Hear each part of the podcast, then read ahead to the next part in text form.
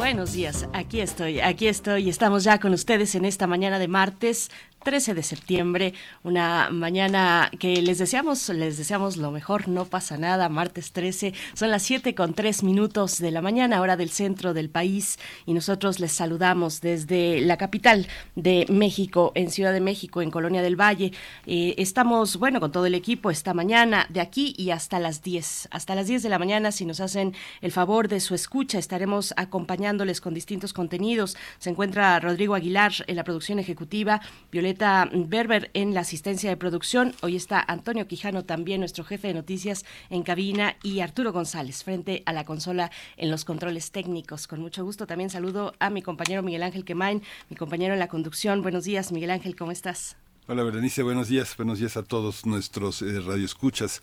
Hoy vamos a tener un menú muy interesante. Vamos a abrir con Edith Citlali Morales, con una curaduría sumamente interesante, valorando muchos de los hallazgos de la música tradicional mexicana y ella lo ha llamado Tesoros Musicales de México. Hay una serie de concatenaciones, de encadenamientos, de sucesiones muy interesantes a lo largo de esta curaduría con este con autores muy interesantes. Está Macedonio Alcalá, como no, no escuchar eh, por lo menos una vez a la semana esta, esta obra eh, enorme, llena, llena de ternura, de complejidad, de, melancolía.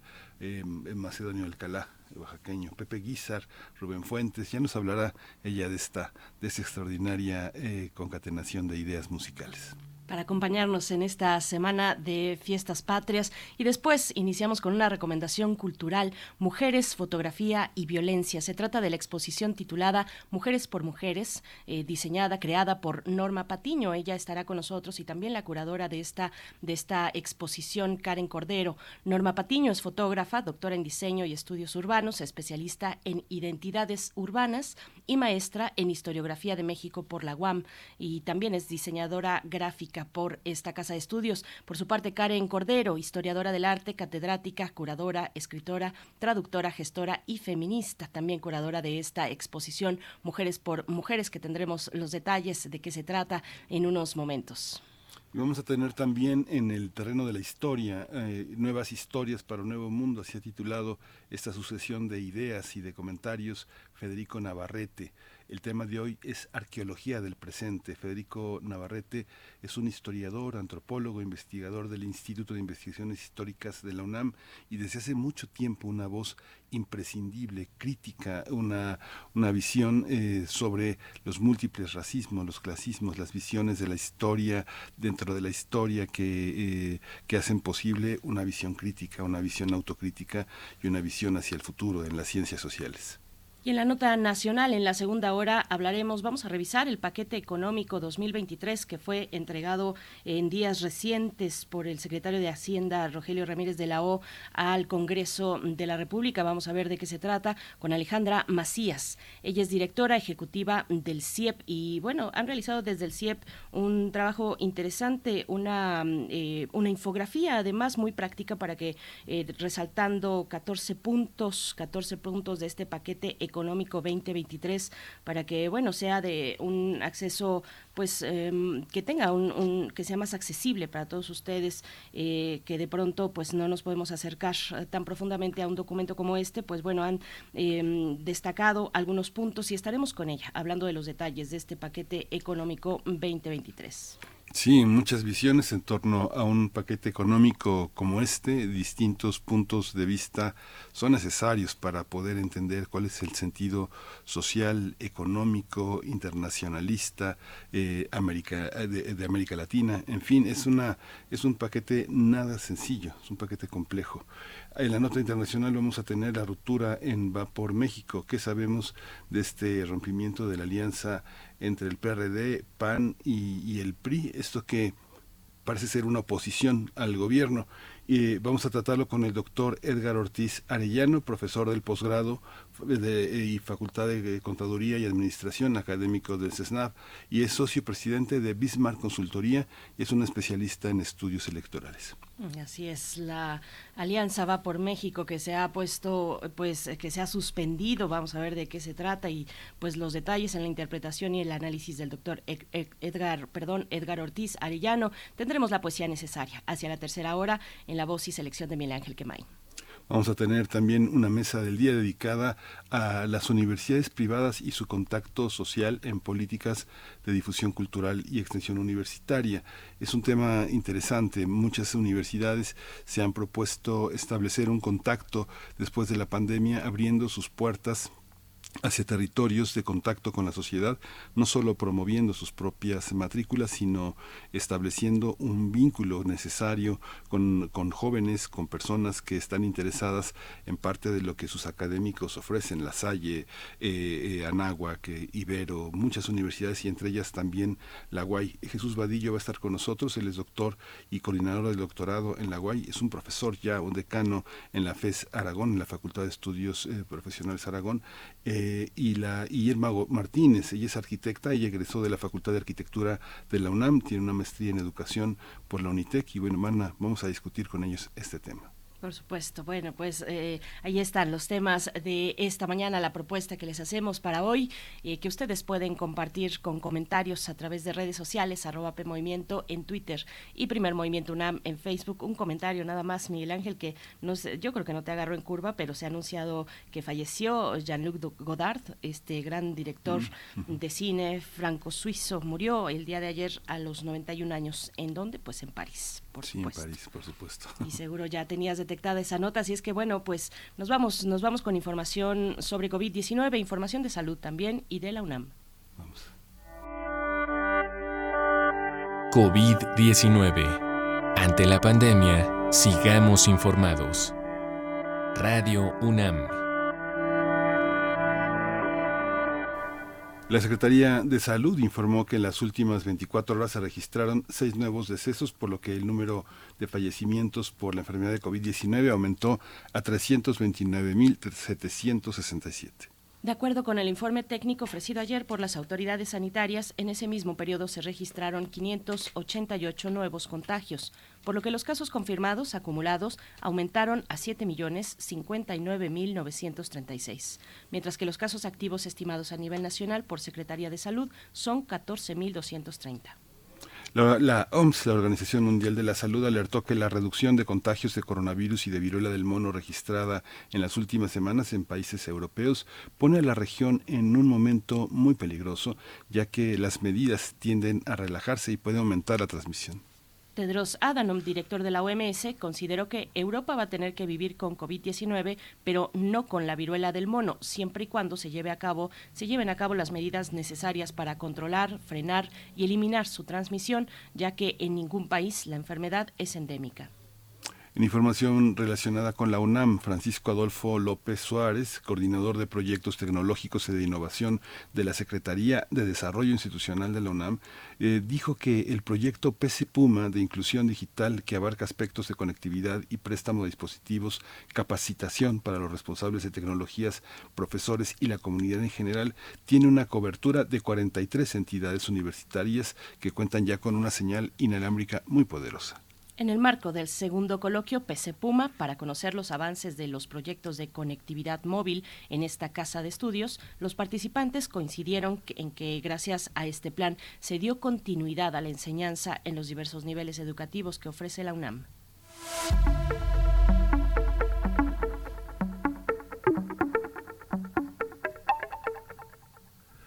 En el marco del ciclo Lectores de la Mesa Redonda, la Unidad de Vinculación Artística, la UBA, del Centro Cultural Universitario Tlatelolco, tiene una invitación y es a las eh, conversaciones sobre representaciones de diversidad sexual en el manga que se va a realizar los miércoles 14, 21 y 28 de septiembre a las 5 de la tarde. Se trata de una actividad presencial, pero también virtual. La entrada es gratuita y el, cupo, es limitado y hay que registrarse previamente a través de la página de la UBA Tlatelolco. No se lo pierdan, representaciones de diversidad sexual en el manga. Estos días, miércoles, miércoles 14, 21 y 28 de septiembre, nosotros vamos con música. Vamos a ver de qué, de qué viene, cómo viene la curaduría musical, la propuesta musical que nos hace Edith Citlali Morales. Primer movimiento. Hacemos comunidad con tus postales sonoras. Envíalas a primermovimientounam.gmail.com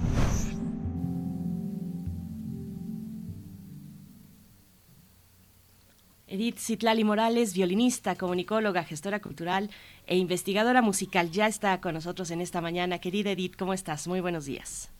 Berenice, Miguel Ángel, un placer como siempre estar aquí. Muy buenos días para ustedes y para toda la gente bonita que siempre sintoniza Primer Movimiento. Muy buenos días, ¿cómo andan ustedes por allá? Hola, eh, muy bien, muy interesados en tu curaduría, Edith Lali Morales.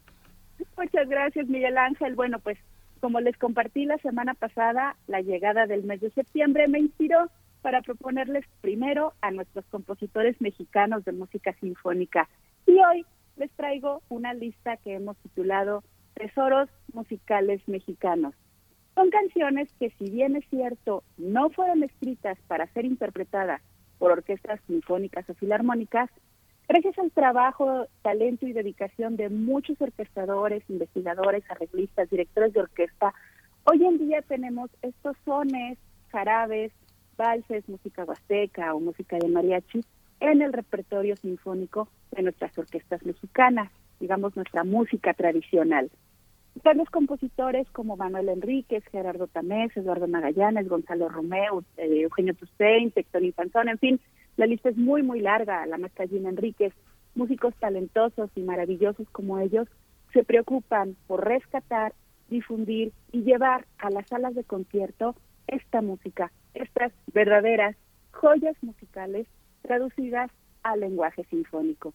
Entonces hoy haremos un breve recorrido por estados como Guerrero, Oaxaca, Jalisco y Colima. Escucharemos a lo largo del programa, por ejemplo, el segundo himno o el himno no oficial de Oaxaca, el vals Dios nunca muere de Macedonio Alcalá, una obra que fue escrita en 1868, hace más de 150 años, y que nos hace vibrar, se ha vuelto algo muy tradicional en el estado de Oaxaca, nos emociona, nos estremece, es una obra bellísima en su totalidad. Del estado de Jalisco escucharemos, lógicamente, Guadalajara, esta famosísima canción de Pepe Guizar en la orquestación del maestro Manuel Enríquez. Me parece que es una versión fantástica que conserva este carácter alegre y festivo. También de Por esos lares vamos a escuchar la versión sinfónica de El Carretero. El Carretero se va, ya se va para Sayula, espero que la disfruten mucho. Un poco más tarde, Camino Real de Colima, una pieza muy cortita con un pasaje violinísticamente muy virtuoso, muy difícil al, al inicio de la pieza. Y para comenzar, escogí una pieza guerrerense, Alingolingo, es un arreglo que disfruto muchísimo, es una orquestación de Gonzalo Romeu, y me parece que, el maestro supo distribuir la melodía magistralmente en prácticamente todas las secciones de la orquesta. Empiezan las trompetas, acto seguido el arpa tiene un solo, después los cornos preguntan, las trompetas responden y luego los trombones en su registro más grave cierran la frase pom, pom, pom, pom para dar paso al xilófono, la cuerda y adornos durante toda la pieza con escalas y un golpe de arco que se llama ricochet. En fin, toda la orquesta juega con la melodía, la pieza es súper alegre, una chilena de la Costa Chica de Guerrero y la orquestación en verdad, en verdad es algo muy brillante, muy bien logrado, sin temor a equivocarme, la van a disfrutar mucho. Así es, querida Bere, querido Miguel Ángel, como hoy viajaremos por algunos estados de nuestro maravilloso México de la mano de cuatro orquestas mexicanas, Filarmónica de la Ciudad de México, Filarmónica de Jalisco, Filarmónica de Querétaro y Filarmónica de Acapulco, con estas joyas que pertenecen a nuestros tesoros musicales. ¿Qué les parece? ¿Les gusta? Maravilloso, Edith Zitlali, porque además es un trabajo pues muy muy bien cuidado de tu parte, con mucho compromiso y eso lo agradecemos. Eh, y es una oportunidad para escuchar las distintas orquestas filarmónicas, bueno, distintas orquestas de, de distintos estados de la República, pues tiene, tiene esa, esa posibilidad, esta propuesta musical que nos compartes para esta mañana. Nos vamos a quedar con ella y te deseamos lo mejor, felices fiestas para este fin de semana, Edith. Muchas gracias. Muchas gracias, Bere. Así es, las orquestas hacen, sobre todo las orquestas de los estados, hacen un trabajo maravilloso haciendo este, este trabajo de rescate, de rescate de la, de la música de, de su localidad. Y es muy emocionante ver cómo la gente, el público, recibe estas obras que han escuchado toda su vida en voz de una orquesta sinfónica. Es muy emocionante. Así que espero que disfruten de esta curaduría. Que viva México, queridos amigos, por su gente, sus tradiciones y por su música. Hasta la próxima. Hasta la próxima. Gracias. Vamos con Alingo Lingo, la Orquesta Filarmónica de Acapulco.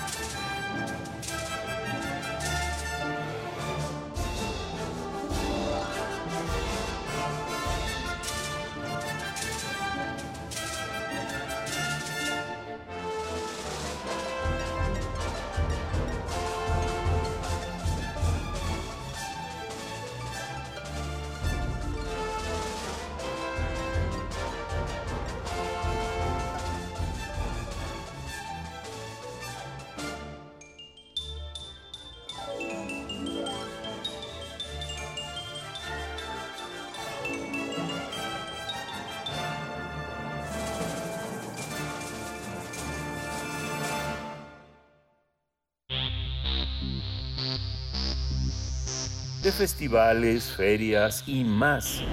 Recomendaciones culturales.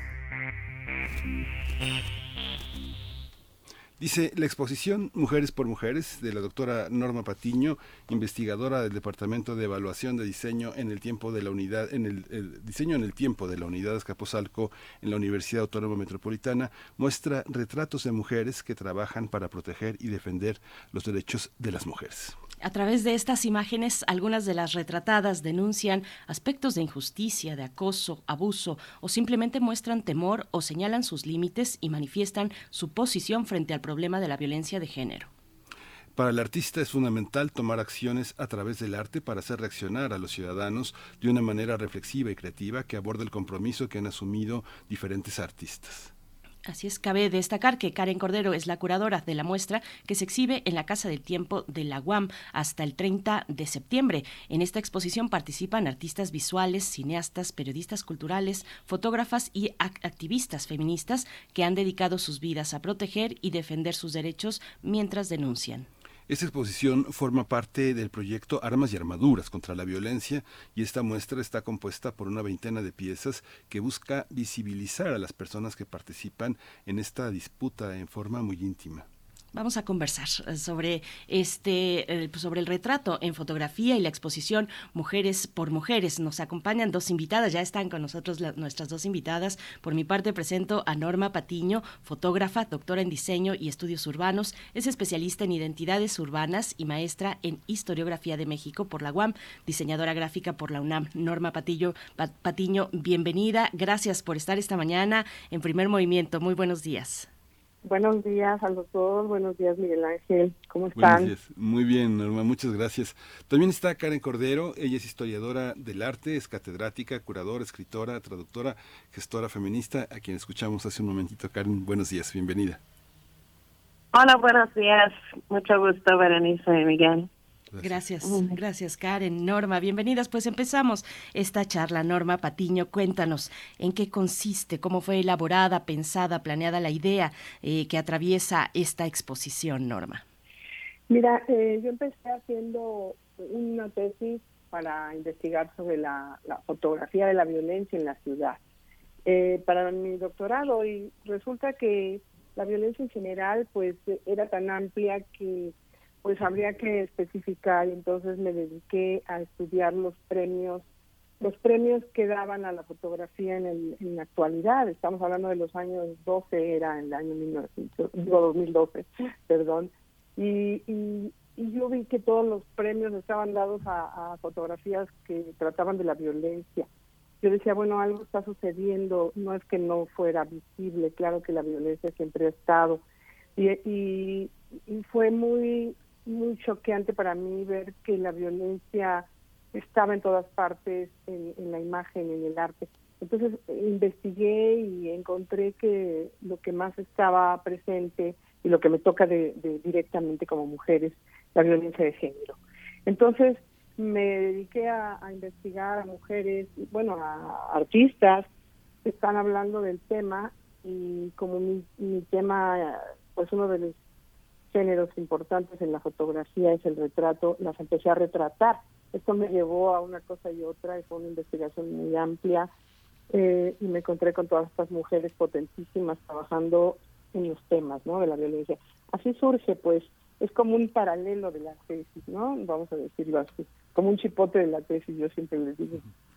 ¿Duele o no duele ese chipote? Ya nos vas a contar, Norma, pero eh, Karen Cordero, eh, como curadora, cuéntanos, cuéntanos de tu trabajo, de tu trabajo curatorial en esta exposición. Bueno, esta exposición, eh, la curaduría se dio a partir de una invitación expresa de Norma Patiño. A mí nos habíamos conocido en el contexto del proyecto de la manta de curación, que es un proyecto colectivo en donde mujeres a través de el bordado, la costura, eh, representan actos de violencia de género, ¿no? Es un proyecto en el que participaron más de 600 mujeres, ¿no? Entre ellos Norma.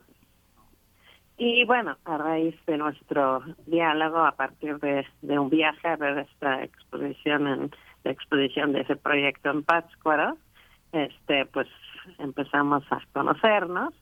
Y este agradezco mucho que me haya invitado a trabajar con ella en esta ex el trabajo que, que yo realizo en esta exposición es, bueno, de un lado compenetrarme de la temática, de las obras y pues dar como una especie de orden, un discurso a estas obras en el espacio, ¿no?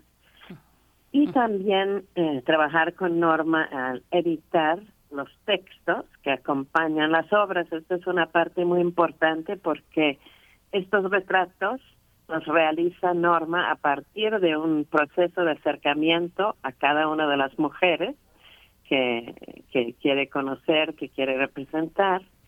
Y bueno, a partir de ese encuentro, este, dialogan sobre qué gesto, qué eh, acto va a hacer esta mujer para eh, mostrar lo que hace por otras mujeres.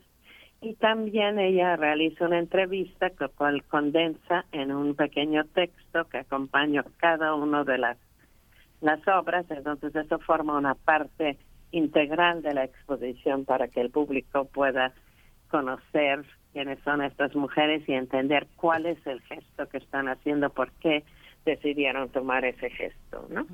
Y bueno, este, finalmente a raíz de esa compenetración con la obra, pues realizo también pues el texto principal sobre el proyecto, también a partir del conocimiento del proyecto más amplio que, que tiene Norma en el cual se ubica se ubican esta serie de retratos, ¿no?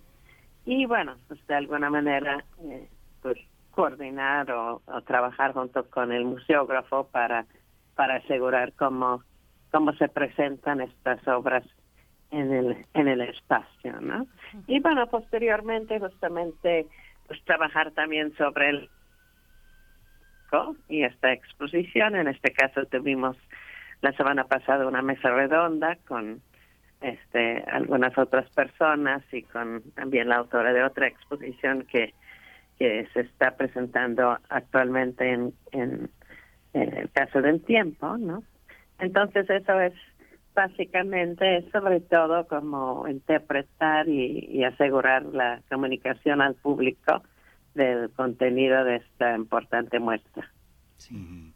Hay algo muy interesante en la, en la exposición porque eh, eh, uno que conoce a las eh, a, buena parte del trabajo de las eh, de las fotografiadas, muchas de ellas, Norma, no coinciden, no coinciden en la vida real, no son, no son, no hay muchas amistades entre ellas, ¿no? Pienso este, en, una persona como Marta Lamas y Patricia Aridgis o Mónica Mayer, o sea, digamos, se topan, pero no, no hay una, esta, esta exposición. Las pone a conversar de una manera muy interesante porque son eh, visiones múltiples de un mundo, de un mundo eh, diverso. ¿Cómo, cómo generar este, este en, ponerlas en un mismo caldero, por decirlo de alguna manera. Me encanta la, la imagen. Mira, sí es verdad, no lo había pensado. Algunas de ellas sí, se conocen mucho. Eh, por ejemplo, Mónica Mayer, bueno, es una mujer muy conocida en el feminismo porque ella es pionera, ¿no? Eh, Marta Lamas también, entre ellas se conocen. Pero de pronto hay mujeres como las españolas, es que estuve en España presentando este proyecto en una conferencia, bueno, ya di varios talleres y una conferencia en diferentes ciudades, y, y ahí me fui encontrando feministas que estaban haciendo mucho trabajo sobre otras mujeres, muy interesante, y que se prestaron y que se sumaron al proyecto. Es verdad, entre ellas muchas, de hecho una de ellas casi ni siquiera tengo contacto con ella, ¿no? Victoria Santos Maces, eh, María Jimeno, que es una artista, casi todas son artistas, o, desde sus eh, lenguajes artísticos, por ejemplo, eh, la literatura, eh, pues efectivamente ellas se dedican a, cosas de la literatura y no tienen que ver con la plástica. Pero al final la idea era sumar mujeres que, que se prestaran a crear un acto artístico. Yo, yo quería hacer un acto performático con cada una de ellas no siempre fue logrado el, acto performático, pero sí una, una acción que mostrara lo que hacían, ¿no? Entonces, bien dices, Marta Lama está entre las retratadas, y Marta me dijo, yo es que yo no soy artista, ¿qué hago? Entonces mostró todos sus libros, todo lo que había escrito, lo que ha escrito sobre mujeres, que es muchísimo, y lo muestra como un abanico alrededor de ella y al final la imagen resulta eh, muy icónica, ¿no? Muy, muy hermosa ella rodeada de libros en, un fondo blanco. Y en fin, bueno, para contestar un poco lo que con lo que dices. Bueno, Marta, Marta, con su guitarra hace mucho tiempo con las leonas, ¿no? Era parte, es una artista porque además es una es una polemista y es una gran oradora y es una una mujer que, que dialoga. Para ti Karen Karen Cordero el, el, observar estos textos, la, la, la, exposición tiene unos textos que podríamos considerar dentro del género autobiográfico de definición, pero también de caracterización de la propia artista. ¿Qué, ¿Qué, vamos a encontrar? ¿Qué va a encontrar el público en estas visiones? ¿Es una posibilidad de acercamiento, de compenetrarse, de elegir un camino eh, en estas mujeres contra la violencia? Sí, yo creo que es complementario, ¿no? Claro, este el discurso de la propia imagen en cada caso es muy fuerte, ¿no? Pero justamente se trata también de un trabajo de dar a conocer, de visibilizar, de, de reconocer también el trabajo de cada una de estas mujeres, ¿no? Entonces, para que el público que no conoce necesariamente a cada una de estas mujeres, y menos, bueno, a lo mejor conocen el nombre, pero no conocen la cara, no conocen en más profundidad sus actividades, porque vienen de, si bien muchos son artistas, vienen de una diversidad de campos, ¿no? Y contexto. Entonces, la idea de los textos acompañantes es que forman una parte integral de esta, esta exposición y bueno, incluyen tanto una mini biografía, digamos, un mini currículum de cada una de, de las mujeres, quiénes son, qué estudiaron, cuál es su actividad profesional, ¿no? Algunas este, pues participan en la lucha de derechos y derechos de género, ¿no? O derechos humanos, ¿no? Otras son escritoras, artistas plásticos, y bueno, habla un poco de, de su obra y algunas de sus pues contribuciones principales, ¿no?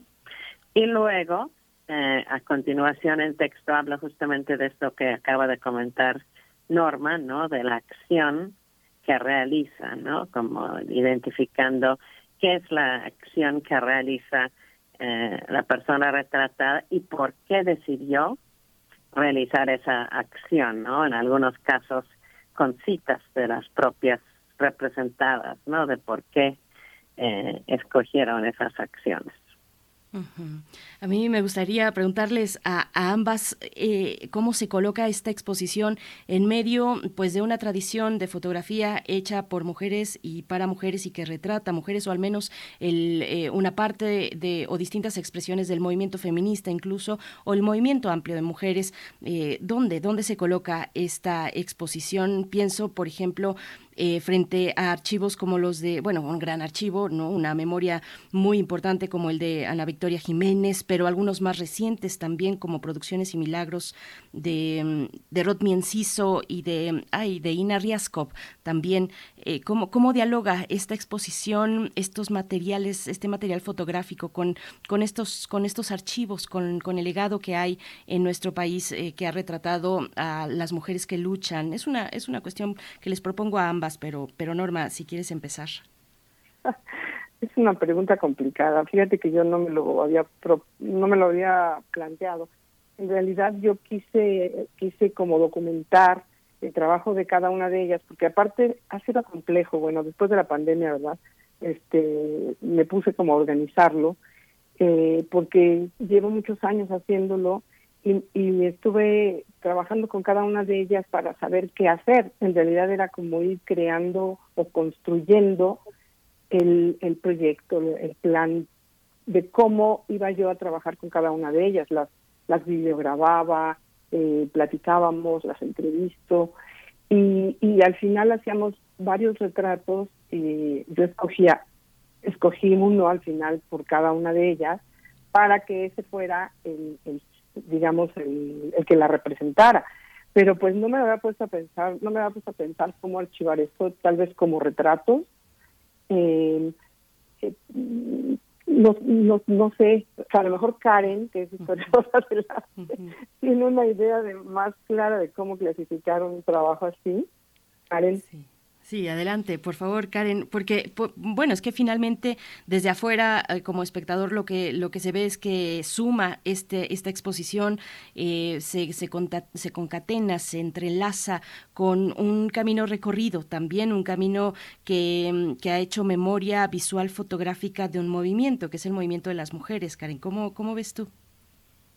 Sí, efectivamente yo creo que como dices, se suma a un proceso que se ha dado cada vez más en los últimos años de visibilizar el trabajo que durante mucho tiempo han hecho mujeres en, fotoperiodismo y en otros campos de la fotografía, ¿no?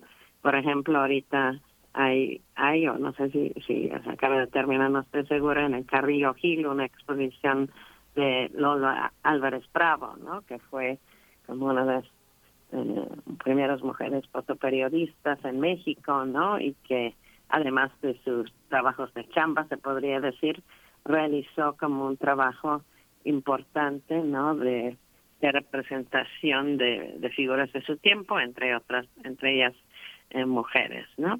Y bueno, también en los últimos años se ha dado más visibilidad a archivos como el de de Rod Medina, Producciones y Milagros, agrupación feminista, y también eh, al archivo de Ana Victoria Jiménez, ¿no? Que eh, pues es un archivo realmente, bueno, en los dos casos son realmente archivos de personas que son activistas dentro del movimiento feminista y que además se ponen a juntar y documentar y registrar todas las acciones que realizan las mujeres para este pues llevar adelante sus eh, sus derechos no entonces pues hay fotos de de pues manifestaciones de encuentros de eh, talleres registros de conferencias diferentes no en, incluso en lugares a donde han viajado no entonces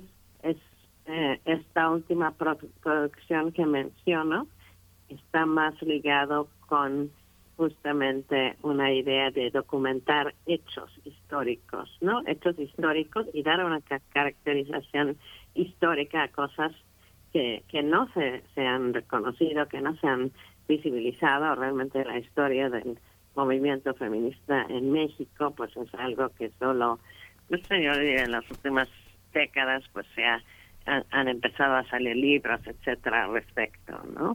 Y bueno, el trabajo que realiza Norma tiene otra estrategia, ¿no? Norma tiene años trabajando en el género del retrato, tiene varios libros al respecto, ¿no? Con retratos de diferentes agentes, podríamos decir, en el medio cultural, ¿no? Y bueno, este trabajo lleva esa misma habilidad y esta técnica, esa metodología que ella tiene en el ámbito del retrato a, al campo del activismo en contra de la violencia, ¿no? Entonces se, se junta con, con ese impulso, esa importancia que eh, pues que ella da al, a la representación de la violencia y las acciones contra la violencia y que también tiene que ver con su propia acción como persona, como mujer, como profesional en esta lucha en contra de la violencia de género por su vinculación con la amante de curación, el patchwork killing blanket, entre otros aspectos. ¿no? Entonces, de alguna manera yo diría que estos eh, retratos son como un acto justamente de activismo propio de parte de Norma, ¿no? Que a la vez eh, busca visibilizar a, a personas, a individuos, ¿no? En ese proceso, ¿no? Muchas de las otras eh, eh, fotografías de, de, Ana Victoria, de, de Rodney este, representan más bien como el grupo, ¿no? No se trata de distinguir, digo, aunque obviamente se representan muchos individuos, también ahí sale Marta Lama, salen este, muchas muchas personas eh, que cuya importancia todavía falta por valorar, pero el trabajo específico de norma es como visibilizar a las a las individuos, podríamos decir, eh, y compenetrar un poco más en en cómo ellas mismas conciben su identidad como activista, ¿no? Dentro del feminismo, ¿no? Entonces podemos decir que es un trabajo de estudio, ¿no? No de salir a la calle a tomar fotografías de, de eventos, ¿no? Sino de orquestar este cuidadosamente, pero al mismo tiempo a partir del diálogo, que es un aspecto fundamental de la política feminista, un modo de representar y, e invitar a la autorrepresentación ¿no? de estas mujeres, que a lo mejor ellas mismas se conciben más como, como parte de un movimiento más amplio, más que pues, destacando su, su propia cara, su propio, eh, su propio pues, faz, podríamos decir, ¿no? Como creando una imagen de ellas mismas, ¿no? Que de alguna manera representa simbólicamente su compromiso. Entonces, yo diría uh, por ahí, ¿no? Creo que es que es otra manera, ¿no? Hay muchas maneras de ser arte feminista, muchas veces está un poco encajado la idea de que es arte feminista, ¿no? Pero creo que el trabajo que ha hecho Norma, pues sí, es una contribución importante al arte feminista y, y, y bueno, está eh, expresando otro lado, ¿no? Hay otras personas que también han trabajado pues, con retrato, Lucero González, por ejemplo, ¿no? Tiene una serie de retratos también de mujeres que eh, pues también se han, se han expuesto, creo que en la Casa del Libro de la UNAM hubo una exposición al respecto. Entonces, pues sí son, son otros acercamientos que nos permiten ampliar nuestra visión de las relaciones entre arte, mujeres y feminismo. Gracias. Y, pues, podría agregar, tal Miguel Ángel, si es posible. Eh, el, el, retrato generalmente eh, es un, acto de reconocimiento, un acercamiento intimista al personaje. Y, y además de, ser un acto de reconocimiento, bien lo dice Karen, de veras, eh, con una claridad, es, es una invitación a la autorrepresentación eh, de cada una de ellas. Y, era muy complejo crear cada uno de estos retratos porque son tan diversas, cada una desde sus distintos lenguajes de trabajo. Tratar de crear ese, ese instante eh, era todo un proceso metodológico complejo. Y, y bueno, pues en algunos casos, eh, ustedes lo verán en la exposición, son tan distintas unas, unas con otras, ¿no? Unas son posiblemente más simbólicas, otras un poquito más evidentes, o, en fin, ya, ya se irá viendo, ¿no? Según, eh, según los tiempos que tengamos para ampliar un poco el tema, ¿no? Sobre el retrato. Pues digo, ya nos tenemos que, cerrar, cerrar la conversación, Norma, pero eh, el trabajo que presentas, eh, contrario a lo que mucha gente piensa de la fotografía, que siempre se hace con prisa, con en lo inmediato, es el registro del instante. Aquel instante está creado, está meditado, está construido plásticamente y sobre todo por un artista como tú que viene, que viene de muy lejos, que viene también de lo instantáneo, del viaje, del erotismo, que ha explorado muchos territorios y que ahora parece que la prisa ha quedado atrás, lo que cuenta es la meditación, pensar el futuro, es eh, cuéntanos cuánto, hasta dónde, cuándo va a estar, qué, qué, ver, hay un catálogo, hay eh, qué nos podemos llevar, hay un sitio donde podemos descargar algunas imágenes, descargar ideas, cuéntanos un poco esta parte que seguramente a los radioescuchas les va a interesar mucho conocer. Bueno, mira, este es un proceso, es un trabajo de, de varias fases esta es la primera fase eh, del, proyecto. Mi idea es continuarlo. Ahorita se, va a ver en la Casa del Tiempo, Pedro Antonio de los Santos, 84, eh, hasta el 30 de septiembre. Eh, hay, tengo una página, en realidad en la página todavía no lo subo, es como muy nuevo, ¿ves? Que venimos como levantándonos un poquito de, de esta pandemia. Y eh, hubo la propuesta de hacer esta exposición individual fueron 21, son 21 obras y 18 mujeres, que algunas tienen doble, son dípticos y, y no, pues no sé qué decirte, creo que todavía no hay un espacio donde podamos descargar eh, esto, eh, probablemente hay una hoja, hay una hoja informativa, cuando llegan todavía no hay un catálogo, pero la idea es que a futuro se haga el complemento de la exposición en el que participarán también algunas otras eh, mujeres y también hay hombres que se han sumado ya al proyecto. Entonces, probablemente en el que contemos con el libro. Yo, yo quiero hacer el libro. Esa es la idea, Miguel Ángel. Sí. Pues Norma Patiño, nos, nos avisas si, si sale esa oportunidad de tener el libro, será pues, eh, pues una, una experiencia muy interesante acercarse a esta, a esta parte intimista, como dices, de un movimiento o de, eh, representantes, no sé si representantes porque justo es en contra de lo que, bueno, no es el propósito del movimiento de las mujeres, eh, tener, digamos, figuras específicas, sino que, bueno, es un debate de hecho. Eh, pero, Reconocer a estas mujeres que han tenido una trayectoria importante, creo que era, era uno de los propósitos, como dice. Así es. Y la autorrepresentación de la que habla Sí, Karen. Sí, por favor, Karen. Sí, quería mencionar que también hay, sí hay un registro visual del proyecto de parte de la UAM y se va a realizar la próxima semana un programa de martes de artes visuales del de la UAM que registra tanto la, la exposición como nosotras platicando al respecto, ¿no?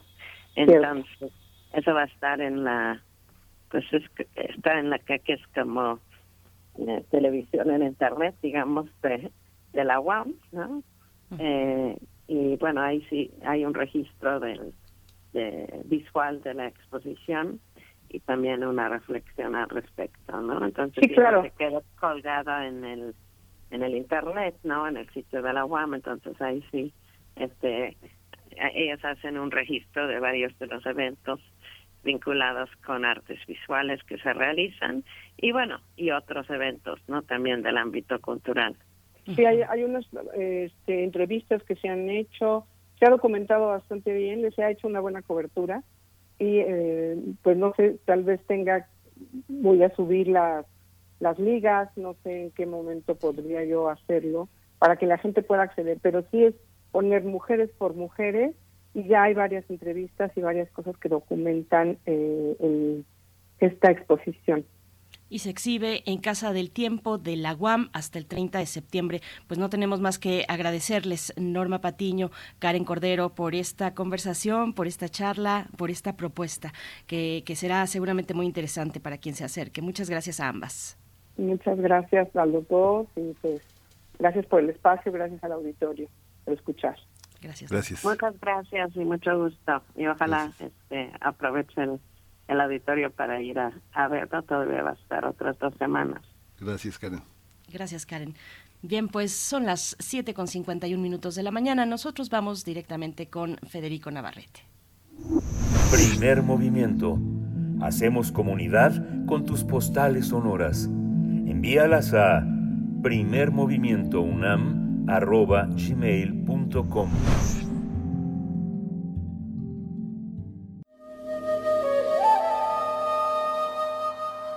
Nuevas historias para un nuevo mundo.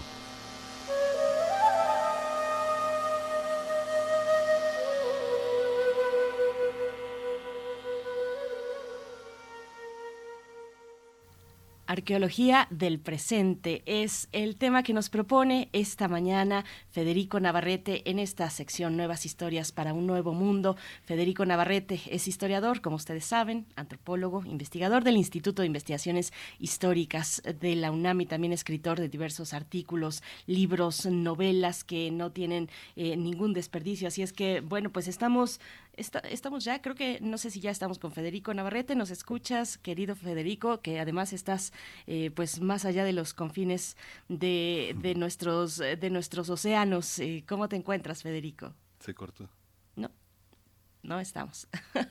y yo y yo en la mañana diciendo, no, no pasa nada, martes 13, pues qué nos puede pasar.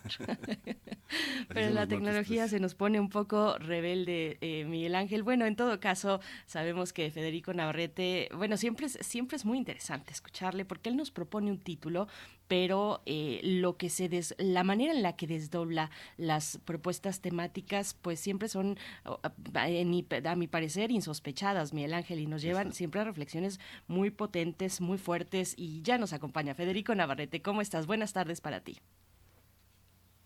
Hola, buenas, eh, buenos días, eh, Berenice, buenos días, Miguel Ángel. Buenos días, Federico. pues, eh, pues aquí estoy, bueno, aquí en, en, el Reino Unido, desde luego, pues la, la, noticia de la semana es pues la muerte de, de la reina y, y, todo lo que eso implica. Una, una soberana que, que tiene, que, que tuvo un reinado de más de 70 años, lo cual la coloca su origen en un tiempo completamente diferente al presente.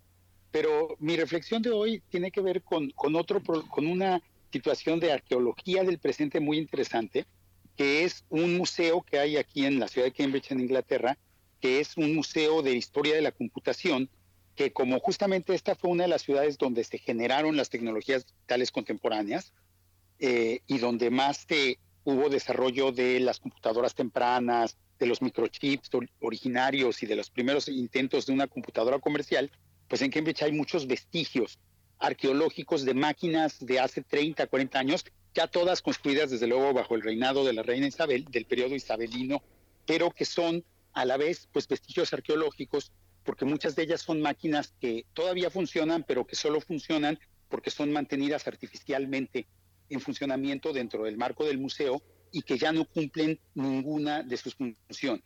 Y un ejemplo en particular que, me parece que es muy interesante porque nos ayuda a pensar la complejidad de los tiempos históricos y de las relaciones entre el pasado y el presente, es un proyecto de cómputo que se hizo en los años 80 del siglo XX, es decir, hace 40 años, cuando las primeras computadoras eh, personales estaban siendo desarrolladas, estaban siendo comercializadas, la BBC, la, la gran cadena de, radio y de televisión del Estado inglés, eh, del Estado británico, hizo un proyecto para reconstruir digitalmente en el presente un libro que es clave en la historia del Reino Unido, que es el libro del Doomsday Book, el libro del fin del mundo, que no es un libro apocalíptico ni de tema religioso, sino que fue un censo gigantesco que realizó Guillermo el Conquistador de las tierras que acaba de conquistar en Inglaterra este, y Gales en, en 1086, es decir, hace casi mil años, y que fue conservado a manera de manuscrito, ha sido conservado a manera de manuscrito desde hace mil años. Y entonces, en los años 80 del siglo pasado, en el milenio pasado ya, la BBC trató de hacer un Doomsday Book del presente de, de Inglaterra y de Gales, en que en un proyecto, en el primer proyecto digital masivo de lo que ahora llamamos crowdsourcing, es decir, de pedirle a, que sean las multitudes las que realicen el trabajo de compilación de la información, eh, se, vinculó con escuelas y con... Eh, bueno, sí te escuchamos, Se vinculó con, sí, pero es que, es que tuve una señal muy extraña. Se vinculó con escuelas y los niños de escuelas de toda Inglaterra hicieron un registro maravilloso de sus propias poblaciones para hacer un nuevo libro de Doomsday, un nuevo libro, un nuevo censo de, Inglaterra. Y lo paradójico es que el libro de hace mil años está guardado en una biblioteca y no tiene ningún problema para su supervivencia. Pero el programa de cómputo que hizo la BBC y que fue tan innovador y tan revolucionario en los años 80, el primer ejemplo de un proyecto masivo de cómputo con crowdsourcing, de reproducción, aparte de un manuscrito de, hace, de mil años antes, pero en un formato digital moderno, ese programa ahora es imposible de verse, no se puede ver porque los formatos digitales que utilizó la BBC para realizarlo son todos obsoletos. Eh, el disco, los discos, usaban unos discos de video gigantescos que se usaban en esa época, que ahora ya no hay un solo aparato en el mundo que los pueda leer. Utilizaron formatos de información de, para las imágenes y para el texto que ya no son descifrables por, las, por los sistemas operativos y por los programas actuales. Y entonces, paradójicamente, esta versión contemporánea e hipertecnológica del Doomsday Book, que no tiene más de 40 años, está a punto de desaparecer. Y en cambio, el Doomsday Book, que se hizo en formato de libro hace mil años, está perfectamente conservado en una biblioteca y no tiene ningún peligro de extinción. Entonces, eh, eh, uno de los proyectos de este Museo de, la Historia de la Computación en Cambridge es justamente rescatar el Doomsday eh, digital y transferirlo a formatos digitales contemporáneos que permitan que se pueda consultar en la red y todo esto. Lamentablemente, pues se ha enfrentado a problemas de derechos de autor y a problemas de privacidad que lo han impedido hacer. Entonces, bueno, pues es, creo que ahora justamente en, nuestro, en, en el contexto de cambios que está viviendo eh, en, el Reino Unido, es muy interesante cómo las tecnologías modernas a las que les atribuimos una superioridad natural sobre las tecnologías anteriores, a las que siempre creemos que van a ser mejores, pues resulta que son mucho más precarias y que son mucho más fáciles de perderse. La información que guardamos en formatos digitales es mucho más fácil de perderse que la información que guardábamos en formatos analógicos como el libro. Y entonces, pues ahora de alguna manera el rescate, en México que, hablamos tanto de rescate arqueológico, siempre pensamos rescate arqueológico de un pasado remoto, pero pues a lo mejor lo que más requiere, va a requerir pronto rescate arqueológico es nuestro pasado muy reciente y esos, eh, y esos eh, formatos que, que, se hacen obsoletos unos, apenas unos años después de haber sido creados, ¿no? Y que todos creemos que son eternos.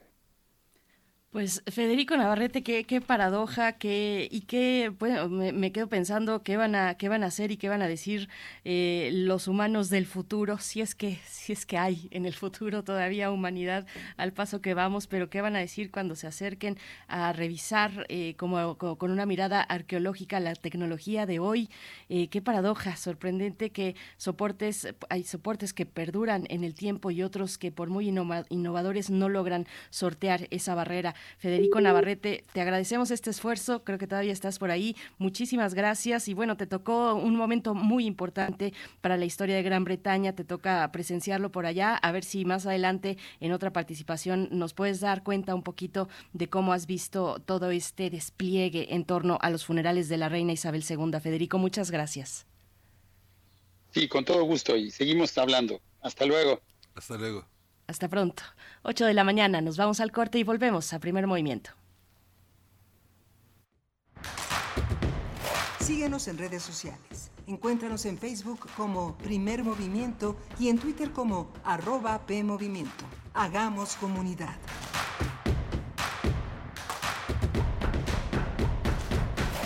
Hipócrates 2.0 Mantenerse informado es parte importante de la vida. La información nos da la oportunidad de tomar las mejores decisiones, principalmente para la salud. Soy Mauricio Rodríguez, conductor de Hipócrates 2.0, donde cada semana llevamos para ti los mejores contenidos y especialistas en materia de salud. Escúchanos. Hipócrates 2.0, martes a las 18 horas, por Radio UNAM. Experiencia Sonora. México vive la peor crisis de inseguridad en toda su historia. Van más de 130 mil homicidios en este sexenio. 46 personas desaparecen todos los días. Y en lo que va del año han ocurrido 250 masacres.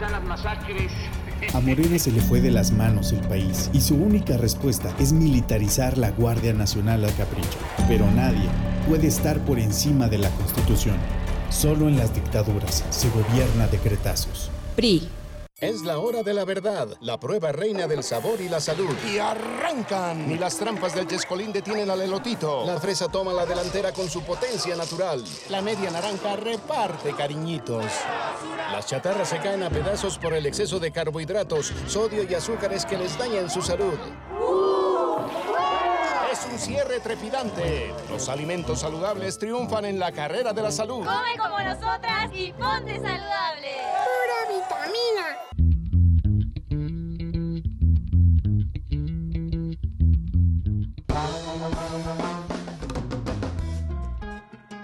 La naturaleza al compás de la madera y los metales. Música progresiva con tintes nativos.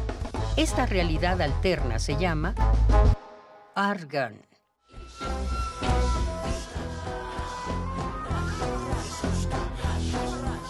Viernes 23 de septiembre a las 21 horas en la sala Julián Carrillo. Entrada libre. Sé parte de Intersecciones. Radio UNAM, Experiencia Sonora.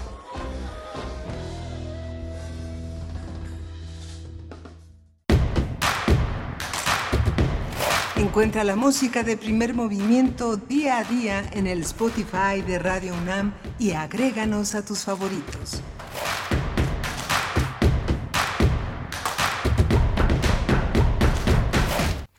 Martes 13 de septiembre, son las 8 de la mañana con 3 minutos. Estamos enlazados a un gran estado, a una gran radiodifusora, la radio Nicolaita, allá en Morelia, Michoacán, de 8 a 9 de la mañana, en esta segunda hora de primer movimiento, en esta eh, sincronía que las radios universitarias pueden hacer y es deseable que así suceda entre sus contenidos, entre sus esfuerzos por interpretar y analizar la realidad nacional e internacional.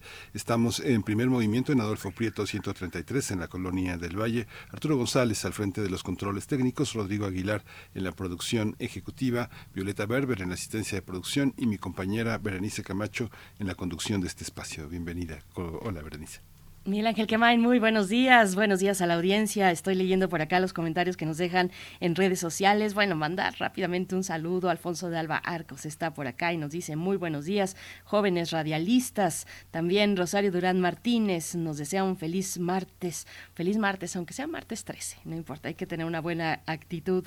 Y además eh, se acercan las fiestas patrias y con ello la oportunidad de deleitarnos con deliciosos platillos eh, de la gastronomía mexicana. Cuéntenos si ya tienen planeado eh, pues el, el, chile en nogada. Para mí la, la temporada de chiles en nogada empezó por ahí de principios de agosto tengo que confesarlo. Este voy voy cazando chiles en nogada eh, por toda la ciudad y donde se pueda.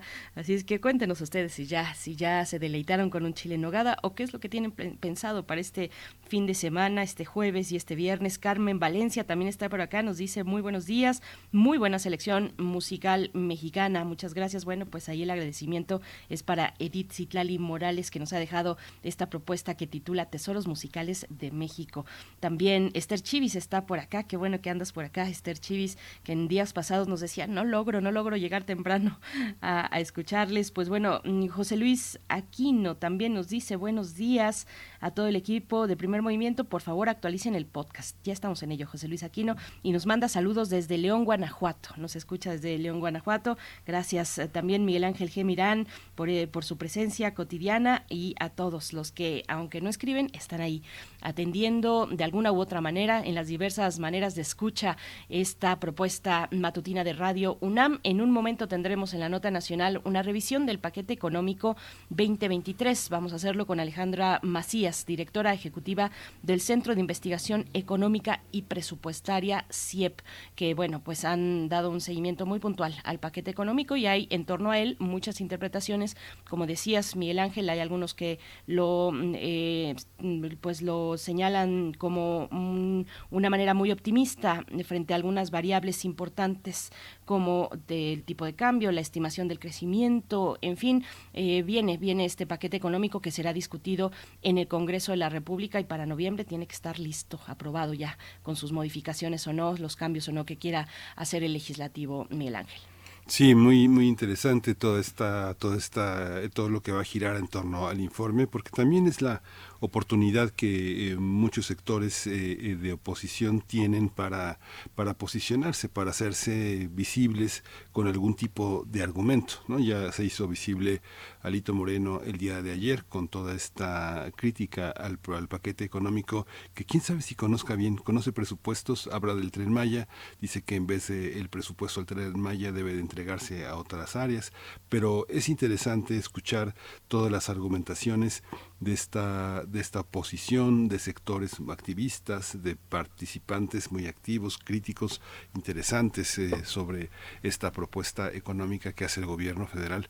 Va a ser una, va a ser un comentario interesante. Por supuesto, y en la nota del día vamos a hablar, bueno, ahora que mencionas a Alito Moreno, la suspensión de la alianza va por México entre PRIPAN y PRD.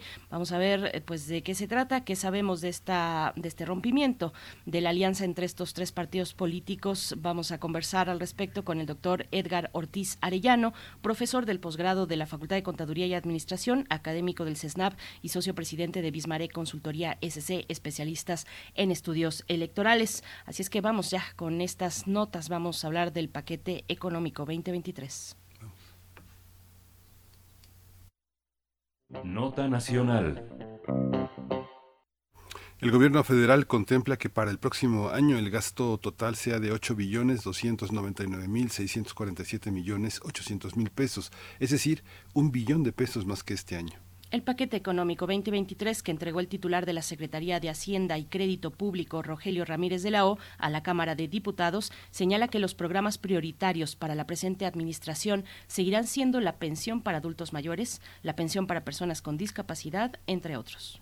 Además, los proyectos prioritarios son la ampliación de la línea 1 del tren suburbano Lechería Jaltocan-Aifa o la construcción del tren interurbano México-Toluca. También se enfocarán los esfuerzos en la primera etapa del Tren Maya, los desarrollos del Istmo de Tehuantepec, así como el espacio cultural de Los Pinos y el bosque de Chapultepec. El paquete económico prevé para el ejercicio fiscal de 2023 un déficit presupuestario de 1.134.140 millones 700 mil pesos. Además, estima que los ingresos tributarios totales en 2023 se ubicarán en 4 billones 620 mil millones de pesos y van a tener, y va a tener un crecimiento anual del 9.9%. En este nuevo paquete se presupuestan ingresos no tributarios del gobierno federal por 237 mil millones de pesos, lo que implica una reducción del 25.8% en términos reales con respecto al cierre estimado del año. Esto debido principalmente a que en 2022 se incluyeron ingresos excedentes con destino específico. Vamos a analizar este paquete económico 2023 eh, que propuso el Ejecutivo y está con nosotros Alejandra Macías. Ella dirige el CIEP, el Centro de Investigaciones Económicas. Buenos días, Alejandra Macías. Eh, buenos días, bienvenida. Muy buenos días, Miguel Ángel y Berenice. Un gusto estar con ustedes otra vez. Gracias, Alejandra Macías. Bienvenida de nuevo. Gracias por aceptar esta invitación. Pues, ¿cómo lo ven desde el CIEP? ¿Cómo ven esta, esta propuesta del Ejecutivo? ¿Optimista, realista, con estimaciones y variables? ¿Cómo lo ven? Eh, pues sí, lo vemos optimista, pero ante escenarios bastante inciertos. Y también, eh, pues, nos dijeron que se había elaborado este paquete económico bajo criterios de responsabilidad equilibrio y realismo y la verdad es que yo creo que están ausentes, no son, el paquete no es del todo, ¿no? De esas tres, eh, no tiene esas tres características. Entonces, eh, bueno, nos dimos a la tarea de analizarlo de manera más eh, específica y pues nos preocupa primero el, el aumento en el endeudamiento, ¿no? Que son, es, es esa cantidad de dinero que necesitamos eh, pedir prestada para poder cubrir todos los gastos, dado que nuestros ingresos no nos están alcanzando. Como bien mencionaron, eh, se espera recaudar, bueno, se espera tener ingresos presupuestarios de 7 billones cuando eh, se está proponiendo gastar 8 billones de pesos, ¿no? Entonces ahí tenemos un déficit que ustedes bien dijeron de más de un billón de pesos, pero además hay otra parte que eh, llaman fuera del presupuesto, que es medio punto del PIB, eh, para pagar eh, cosas que ya nos endeudamos antes, ¿no? De, periodos anteriores, de ejercicios fiscales anteriores, y entonces al final el endeudamiento va a quedar en 4.1% del PIB. Y eso nos preocupa porque son compromisos de deuda que se adquieren ahora, pero que se van a pagar en el futuro. Entonces no se considera esta eh, responsabilidad, ¿no? De hacernos cargo de nuestras propias deudas, sino que estamos de alguna manera pateando el bote para las siguientes administraciones, pero aún más importante para la siguiente población que incluso no ha nacido. Hay un, hay un tema con el, con el endeudamiento que a veces suele confundir a la, a la, este, a la opinión pública. Se, piensa como deudas y a veces el, el, término suele ser como entendible en la manera personal. Yo le pido prestado a alguien y queda endeudado. Pero aquí hay, desde distintas perspectivas, eh, Alejandra Macías, hay un nivel nacional, hay un nivel suprarracional y hay un nivel global. ¿Cómo entender? Los niveles del presupuesto entendidos en función de las demandas que organismos internacionales fijan para inversiones que tienen que ver con pactos eh, binacionales, con pactos de tratado de comercial. ¿Cómo se da ese endeudamiento? ¿En qué sectores ese endeudamiento y en qué sectores el endeudamiento se, se tiene para financiar proyectos de orden social? ¿Cómo, cómo se observa esa, esa parte? Bueno, en realidad lo que está sucediendo es que nosotros vemos tienes toda la razón. Hay una cosa que se llama deuda y otra cosa que se llama endeudamiento, ¿no? Cuando nos hablan de deuda es todo lo que es lo que debemos, todo. los intereses, eh, las comisiones, todos este eh, requerimientos que necesitamos año con año, ¿no? Y eso está en el eh, menos del 50% del PIB, que es lo que nos dicen, bueno, el indicador de la deuda no está tan mal. Ok, la deuda no es buena ni mala. Como bien dices, se tiene que invertir en eh, proyectos de inversión que tengan retorno tanto económico como social. El problema es que aún con alto endeudamiento, como lo estamos viendo ahora, el nivel de inversión, de gasto en inversión, es bajo, es muy bajo comparado con los últimos eh, ocho años. Entonces, eh, ahí es ahí la preocupación, porque entonces nos estamos endeudando para pagar gasto corriente y para pagar, em, pues básicamente, los proyectos ahorita, los proyectos prioritarios y las mega obras, y estamos desplazando gasto en salud, educación, medio ambiente, en seguridad, que no se están financiando de la manera correcta. Alejandra Macías, y bueno, en ese sentido, en la cuestión de la inversión, eh, ¿cómo estiman eh, la, eh, pues, el, cómo, cómo, ven ustedes en el CIEP la estimación de crecimiento? Es una estimación del 3%, del 3% si no me equivoco, sí, del 3%. Pues nos resulta optimista, ¿no? Y tenemos sobre todo escenarios que no sabemos qué va a pasar. O sea, seguimos teniendo una situación global con mucha incertidumbre eh, donde probablemente hay una recesión en Estados Unidos, eh, donde los precios del petróleo no se ve que vayan a bajar eh, muy pronto, ¿no? Y con una inflación que está por los cielos que no hemos podido controlar.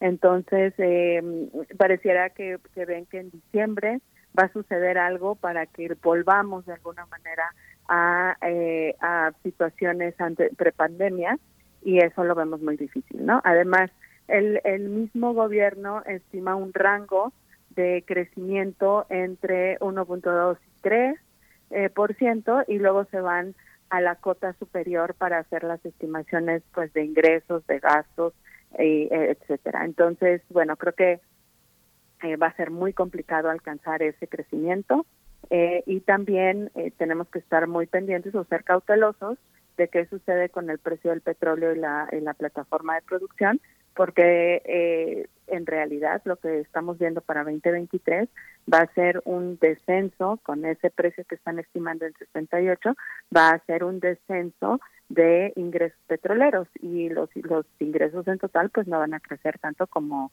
como lo estamos pensando.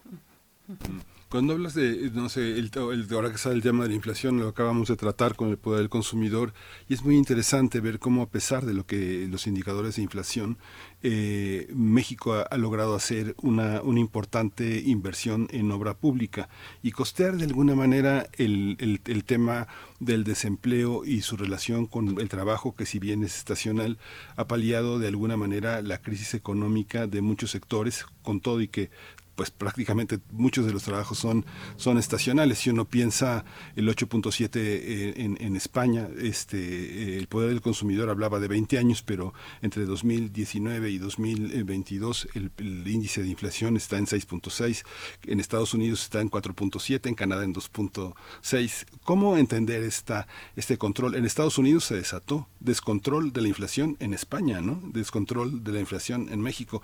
¿Cómo entender esta, esta parte? En relación con la inversión y el empleo que presenta este, este paquete económico. ¿Cómo está, cómo analizan ustedes el paquete económico en cuanto a inversión pública y, y, empleo?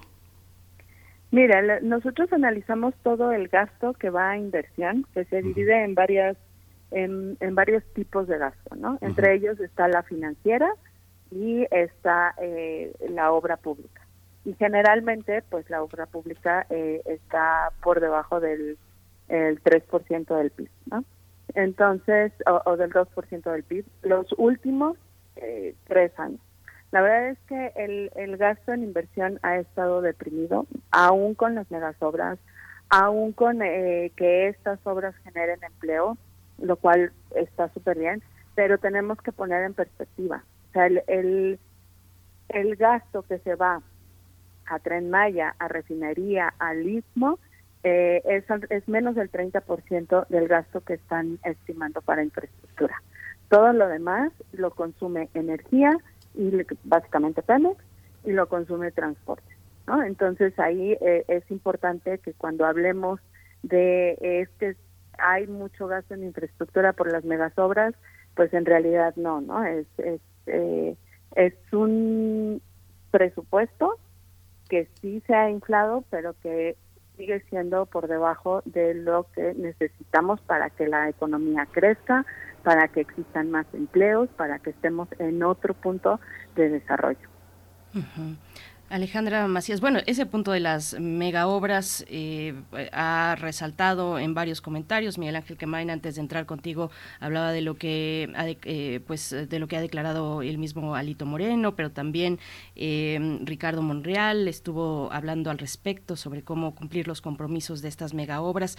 Y pero en, en, otro tema, además haciendo esa acotación, cómo cómo viene el gasto federalizado, el que se transfiere a estados y municipios, cómo viene con respecto a la año al año que corre? Esa es una excelente pregunta, Berenice. Fíjate que eh, el gasto federalizado presenta o están proponiendo un aumento del 10% generalizado, ¿no? Para aportaciones y participaciones. Este, sí hay ciertos aumentos para los fondos que van a salud, a educación, y eso nos parece en principio que es positivo porque las entidades federativas necesitan cumplir con responsabilidades eh, relacionadas con las necesidades de su propia población, pero por otro lado, pues se sigue alimentando esta dependencia de eh, los gobiernos locales al gasto federalizado, ¿no?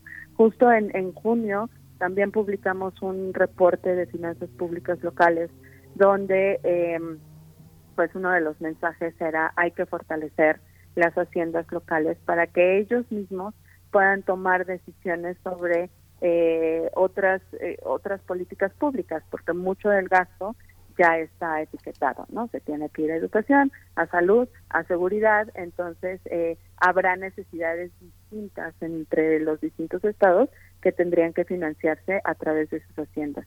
Entonces, bueno, si aumenta el gasto federalizado, pues la, los incentivos que tienen los estados para eh, crear o modificar, rediseñar eh, impuestos, pues se queda un poco en, el olvido. En esta, estaba revisando cómo leyeron, cómo leyeron en el CIEP eh, el, este, el presupuesto, el paquete de gastos, eh, presupuesto de egresos de la Federación en 2017 ¿Qué diferencias se encuentran, digamos, cuando eh, hacen el, el, programa de gastos que se hizo en 2016 para 2017? Eh, ¿Cómo lo evalúan después del primer año de gobierno que la administración actual tenía las manos amarradas con muchos mecanismos financieros de endeudamiento, de empleo, de inversión en relación a los programas que hizo Peña Nieto en 2016?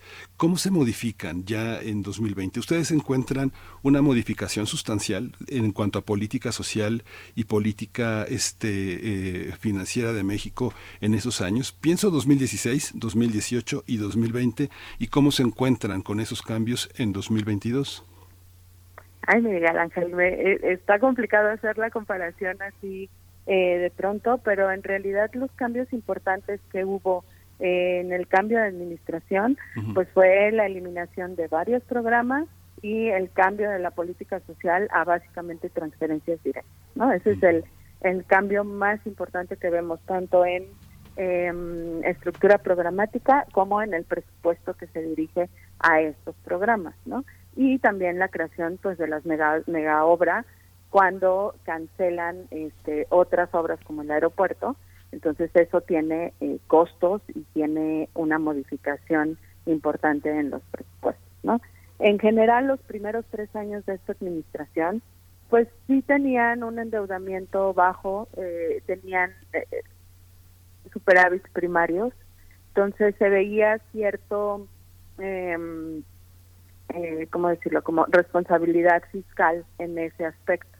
¿no? Em, después viene la pandemia, o, en cuanto viene la pandemia, que tampoco hubo una respuesta por parte del gobierno importante, pues se mantuvieron esos niveles de endeudamiento pues, más o menos este, iguales con necesidades que no fueron atendidas, ¿no? O sea, finalmente tampoco se gastó lo que se tenía que gastar en salud, eh, no se gastó educación, bueno, estamos eh, con un rezago educativo tremendo que no se está atendiendo, sigue sin atender.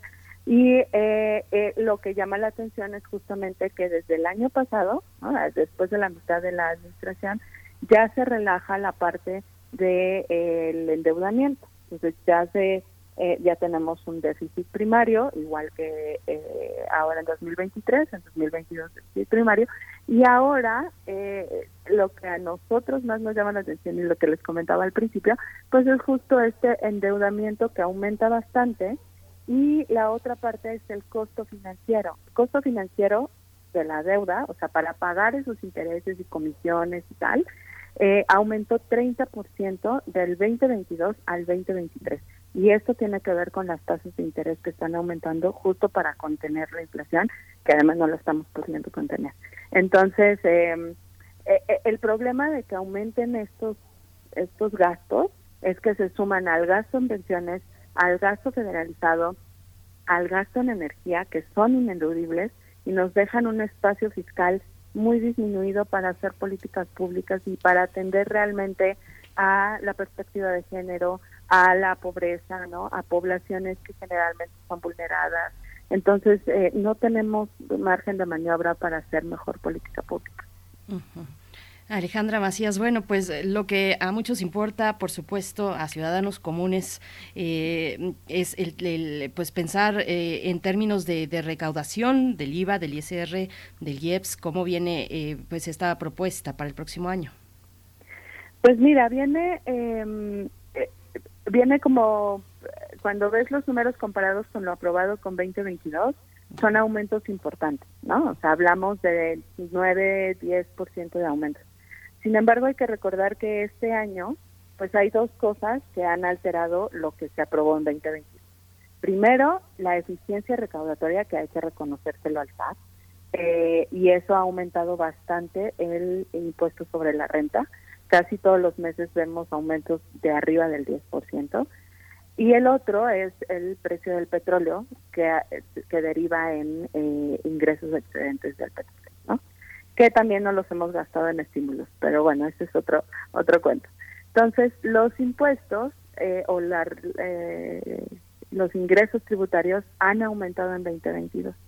Sin embargo, la misma Hacienda en paquete económico reconoce que la parte de eficiencia va a seguir, pero hay una parte de recaudación secundaria que tiene que ver con adeudos, ¿no? Y eso solo sucede una vez.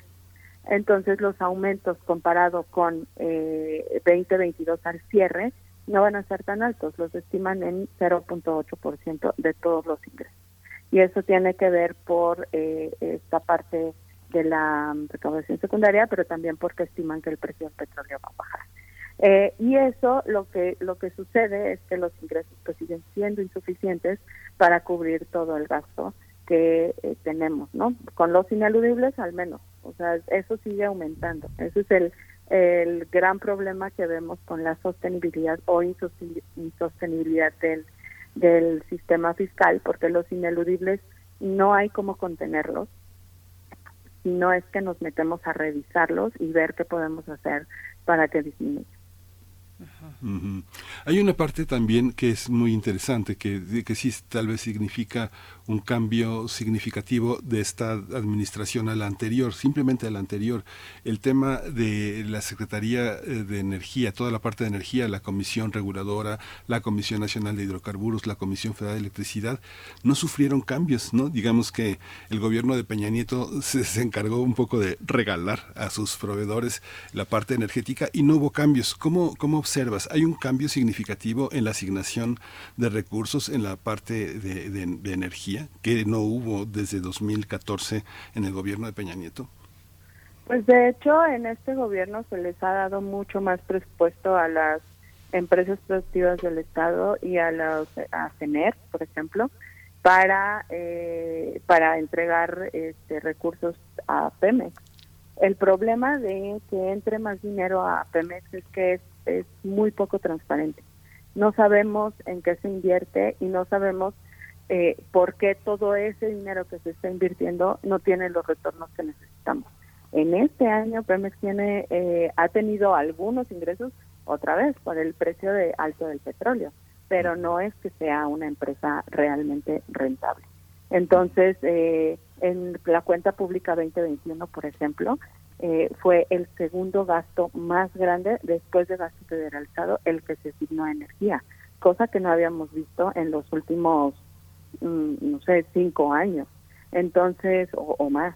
Entonces, eh, eso llama la atención porque estamos eh, dirigiendo recursos a pues a un lugar que no es rentable y que tendría y que es ineludible y otra vez tendríamos que revisar qué está sucediendo con eso. Perdón, es que el, dinero no programable es, es un gasto que el gobierno de Peña Nieto aumentó hasta en el último año hasta un 38%, este, y ese gasto no programable no tiene transparencia, no es auditable y no tiene ningún compromiso. Lo que hicieron con el fondo también de la capitalidad, porque pensaron que Miquel Arriola iba a ganar la ciudad, ¿no? nunca habían inyectado tanto dinero a la Ciudad de México como previo a la elección de 2018. Digo, son apuntes, son, digo, lo, digo con sus propios datos. Sí, no, estoy de acuerdo. El no programable que tiene que ver también con transferencias a entidades federativas, pues también es un, es un eh, eh, gasto que no rinde cuenta, o sea, los estados no rinden cuenta, no están acostumbrados a, a decir en qué y cómo lo gastan y si alcanzamos los objetivos que se tienen que alcanzar.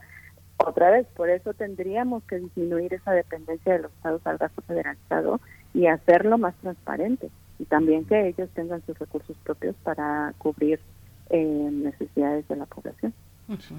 Pues Alejandra Macías, vamos acercándonos al cierre. Eh, te pregunto, bueno, hay un incremento también en salud, eh, eso por un lado, que nos comentes cómo lo ven, eh, cómo se proyecta también la materia de bienestar, la política social, las pensiones, pues insignia en este gobierno. Ya mencionabas hace unos momentos, ¿no? Un poco lo, lo, mencionabas por encima con estas transferencias directas, como sabemos que son las que están, pues las que a través de las cuales se realizan estas, estas pensiones y política social. ¿Cómo, cómo lo ven? Bueno, eh, es cierto que tienen aumentos eh, salud y educación, pero la verdad es que son marginales comparado con eh, el aumento del costo de la deuda y en pensiones, ¿no? Por ejemplo. Ahora, en, en salud, pues nosotros ya esperábamos ver una línea de presupuesto para el organismo descentralizado que se está que se creó hace un par de semanas, ¿no? Para eh, el sistema de salud universal que va a ser a través del bienestar.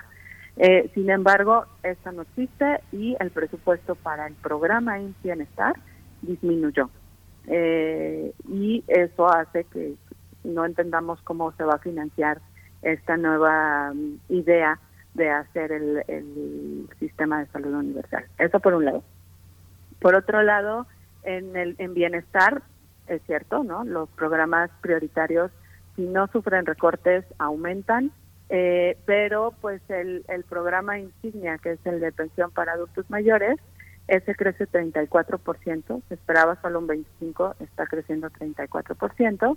Y el problema que le vemos, porque es, es un programa eh, necesario, ¿no? totalmente necesario, eh, porque no el, sistema de pensiones no cubre a, a toda la población, lo que nos preocupa es que no tiene una eh, fuente de financiamiento específica y esto crece y crece y otra vez desplaza el gasto en otras cosas que también son necesarias, ¿no? Como agricultura, como medio ambiente, que no, eh, eh, pues han, han sido olvidados en esta administración. Sí, pues muchísimas gracias eh, por esta por esta eh, intervención, Alejandra Macías. Vamos a leer con atención todavía mucho de lo que tienen ustedes publicados, que es un patrimonio un patrimonio informativo excelente que hay que cotejar, hay que confrontar y pues muchas gracias eh, Alejandra Macías, directora ejecutiva del CIEP. Buena, buenos días. Muchísimas gracias a ustedes y a su audiencia. Gracias. Gracias. Hasta pronto. Bien, pues en la página del CIEP y también en sus redes sociales pueden encontrar eh, lo que han trabajado desde este Centro de Investigación Económica y Presupuestaria con respecto al paquete económico 2023. Vamos a ver cómo lo reciben, cuál es, será muy interesante, por supuesto, la discusión en la Cámara de Diputados y en una parte también en Cámara de Senadores. Ya para noviembre tendría tendrá que estar aprobado con o con modificaciones o sin ellas, seguramente las habrá, pero pero bueno, ya lo estaremos viendo. Nosotros vamos a hacer una pausa musical, Miguel Ángel. ¿Qué es lo que estamos escuchando? Vamos a escuchar en la, curaduría de Edith Lali Morales la obra Dios nunca muere, una de las obras más hermosas del, siglo XIX mexicano de Macedonio Alcalá, con la Orquesta Filarmónica de la Ciudad de México bajo la dirección del maestro Fernando Lozano.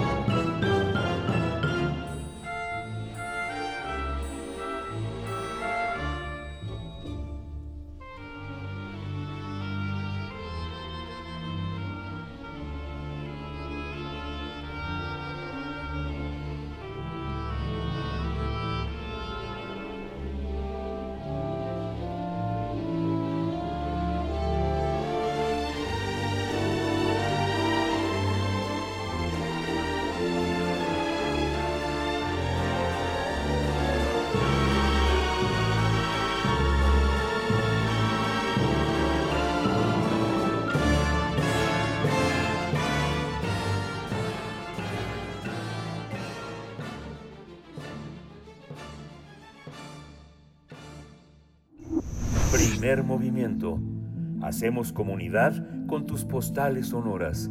Envíalas a primermovimientounam.gmail.com Nota del día. La coalición Va por México, conformada por los partidos Revolucionario Institucional, Acción Nacional y de la Revolución Democrática, está en crisis. La polémica surge luego de que las dirigencias nacionales del Partido Blanquiazul y del Sol Azteca pusieron una pausa a esta alianza en respuesta a la propuesta de la, diputada del PRI, Yolanda de la Torre, que busca extender de cinco a nueve años la participación de las Fuerzas Armadas en tareas de seguridad pública. Hay que eh, recordar que la conformación que va por México fue anunciada el 22 de diciembre de 2020, aunque su registro oficial ante el INE se realizó un día después de cara a la contienda electoral del 6 de junio de 2021. La alianza surgió luego de que en noviembre de ese año los dirigentes nacionales del PRI, Alejandro Moreno, del PAN, Marco Cortés y del PRD, Jesús Zambrano, eh, respaldaran la agenda de la organización Sí por México. Esta alianza buscaría que los tres partidos fueran, de, fueran un contrapeso en la Cámara de Diputados y en la Cámara de Senadores. Desde que se conformó Va por México, los dirigentes nacionales de PRI, PAN y PRD apuntaron que el objetivo de la, de la, alianza era construir un mejor futuro, recuperando el crecimiento económico, el Estado de Derecho y el orden democrático frente a un régimen que mira al pasado, decían, dijeron y dicen, haciendo referencia al gobierno de Morena, encabezado por el presidente López Obrador. Vamos a hacer un análisis eh, de esta ruptura de la Alianza Va por México y hoy nos acompaña el doctor Edgar Ortiz Arellano.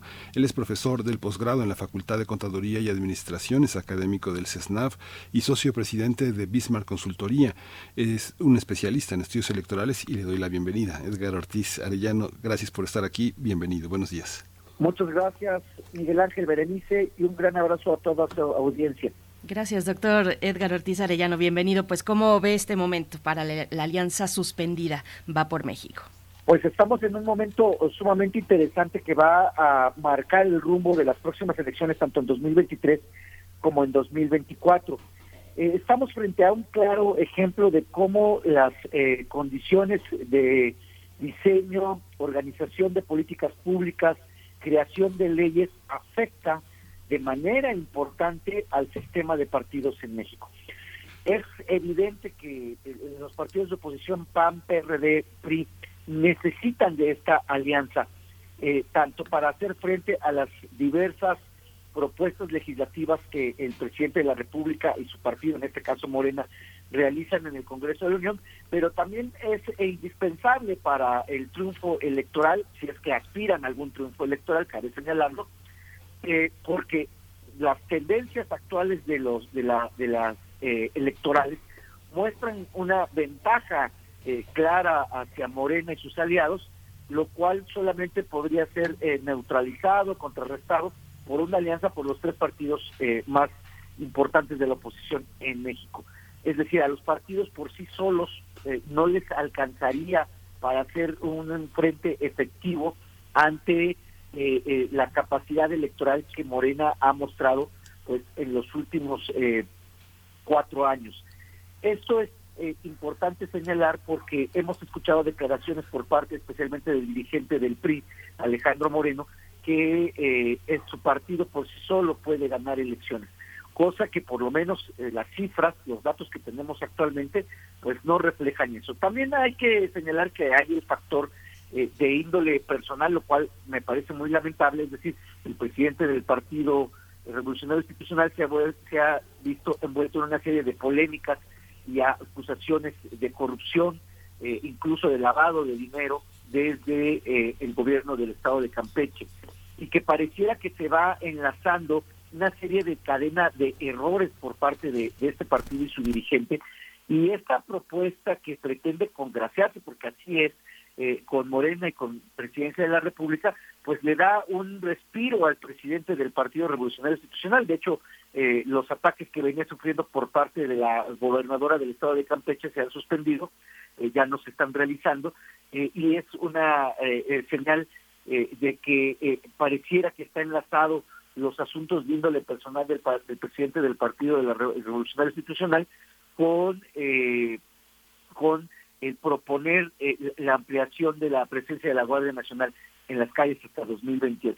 Pero esto a su vez, pues obviamente nos lleva al escenario electoral y creo que se está eh, cometiendo un error para la democracia mexicana, independientemente de las fobias y filias que pudiésemos tener con respecto a la a, los partidos políticos, independientemente del signo que sean, eh, es una mala señal para la democracia en México que todavía los intereses personales, eh, los eh, eh, intereses de grupo, de facción, se impongan a- al interior de los partidos políticos para tratar de aminorar o negociar condiciones o situaciones que eh, rebasan el ámbito electoral y son eh, de tipo eh, legal, en este caso incluso de carácter penal. Pero por otro lado, creo que la ciudadanía mexicana, un sector de la ciudadanía mexicana, a fin de cuentas, no coincide con, con Morena, requiere de una oposición sumamente responsable, seria, eh, que sea congruente con sus propuestas, con su plataforma política, y vemos que lamentablemente en, esta ocasión pues no es el caso. Edgar, hay una parte también que tiene que ver, ¿tú, ¿tú, crees que el argumento de que el PRI fuera con el tema de la Guardia Nacional incorporada a la Secretaría de la Defensa ¿Tú crees que era un motivo suficiente como para romper la alianza o en realidad es algo que esta, los que sobrevivieron juntos PRD y el PAN eh, estaban vislumbrando el ocaso de eh, Alejandro Moreno y su resistencia a renunciar al liderazgo del PRI y la imposibilidad de tener eh, una, una, una opción de barajear cuadros más solventes para la oposición, como lo han hecho con la, con la presencia de este, de, de este viejo eh, del PRI, que es en, materia de dinosaurios que han colocado bajo los reflectores, que es Beatriz Paredes, ¿no? Es, este, no, no tiene, puede tener una lectura de esa manera. No, sin, lugar a dudas, yo creo que es un escenario que ellos tenían contemplados, pero eh, creo que sí es suficiente razón por parte del PAN y del PRD el, esta, eh, promover esta suspensión de la Alianza Va por México. Creo que lo que ellos estaban tratando de hacer era presentar una oposición eh, sumamente articulada, eh, fuerte. Además, había el acuerdo de no eh, presentar iniciativas, dictaminar leyes, votar sin el consentimiento de los tres partidos. Es decir, esta alianza era de facto una alianza también de carácter legislativo. y entonces el PRI, a partir de que la diputada Yolanda Torres eh, rompe con, digo, la, Yolanda de la Torre rompe con eh, este acuerdo que tenían y presenta esta iniciativa para que la Guardia Nacional estuviera 2028, pues efectivamente fractura toda la estrategia que ellos por lo menos habían contemplado en el sentido de eh, mantenerse unidos y presentar un frente común ante eh, los acciones y movimientos tanto de Morena como de la presidencia de la República y obviamente del gobierno de la Cuarta Transformación. También lo que es cierto es que el PRI se encuentra en una situación sumamente complicada. En términos electorales le ha ido eh, nada bien, no le ha ido nada bien. Y por otro lado, si algún presidente, algún político en este momento se encuentra sumamente desprestigiado, sin lugar a dudas el presidente es Alejandro Moreno. Eh, su salida, que además el propio PRI al interior la ha exigido, es un tema que ha enredecido mucho el ambiente y que sin lugar a dudas este político está tratando de sobrevivir a toda costa y provoca que al interior de su partido haya, haya rupturas, pero también ya provocó que esta alianza va por México pues esté suspendida, en esos términos lo han estado planteando, esté suspendida, y que ante la opinión pública, si de por sí este partido se encuentra sumamente desprestigiado y desgastado, pues todavía aún más eh, eh, eh estas condiciones se acentúen. Obviamente el PRI por sí solo no puede ganar ni la presidencia de la República ni ganar incluso eh, el Estado de México. Tiene cuadros importantes, tiene escuela de formación eh, política electoral. Hemos estado viendo que tiene personajes que tienen historia en, el partido y en la vida política, como es el caso de la licenciada eh, Beatriz Paredes, eh, pero a fin de cuentas tú lo acabas de mencionar muy bien, eh, son personajes del pasado, eh, son personajes que en su momento tuvieron para bien o para mal hacer política y que ahora en esta desesperación por mantener su presencia a nivel nacional en todos los ámbitos, que incluso cabe señalar que este partido en algunos estados incluso estuvo a punto de no alcanzar, caso de Quintana Roo, estuvo a punto de alcanzar de no alcanzar el 3%, es decir, el mínimo para mantener el registro, lo cual pues habla de un profundo desgaste por parte de esta organización política y de los errores que está cometiendo y que sigue cometiendo. Entonces, me parece que Marco Cortés y Jesús Zambrano están tratando de ser congruentes con esta propuesta. Eh, de hecho, en el comunicado que lanzaron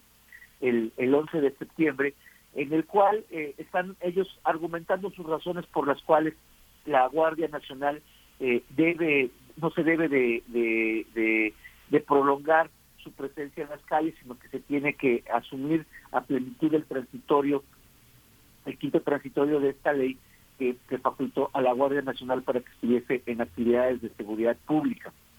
Pero sobre todo, me parece que eh, ellos le están apostando a presentarse ante la opinión pública como partidos y como una alianza sumamente congruente. Ahora, el Partido Revolucionario Institucional no es la primera vez que actúa así, ¿eh? El Partido Revolucionario Institucional, cuando ha sido oposición, si nosotros revisamos la historia reciente del trabajo legislativo, el Partido Revolucionario Institucional siempre le ha apostado, cuando es eh, eh, minoritario, a ser un partido bisagra, es decir, tratar de quedar bien, como decimos coloquialmente, con Dios y con el diablo. Eh, pretende convertirse en ese aspecto de mediador también hay que reconocer que el partido que eh, se ha mostrado eminentemente opositor al gobierno de la 4T, si hubiera, ha sido el partido Acción Nacional. En ese sentido tenemos que reconocer también eh, su congruencia, independientemente de que estemos de acuerdo o no con sus posturas. Y el PRI eh, nuevamente asume este, tipo de estrategias que en algunos momentos le ha sido le, ha sido benéfico, cabe señalar. O sea, insisto, no es la primera vez que opera este partido de esa manera.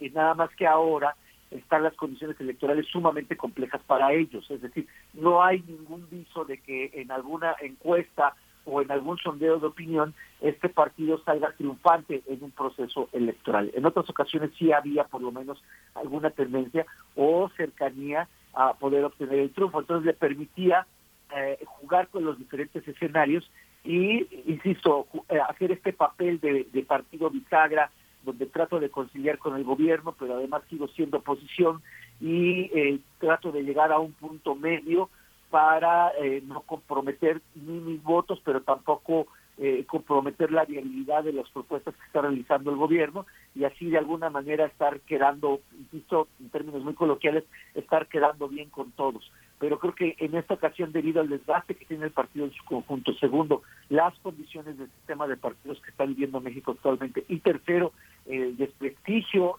que tiene el presidente del partido y con la consecuente eh, ruptura que al interior se está viviendo de este, de este organismo político, eh, parece que la estrategia no les está funcionando.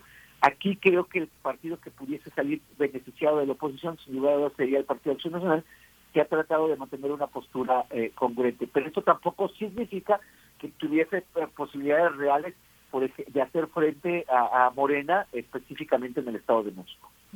Sí, una, una postura política también para atraer a la ciudadanía que, que se opone a esta ampliación de la Guardia Nacional a 2028. Eh, doctor, eh, y tendríamos que pensar en ánimos distintos a la bancada del PRI ya sea en diputados que en senadores y, cómo le responde a Alito sus bancadas, las bancadas de su partido en estas en ambas cámaras.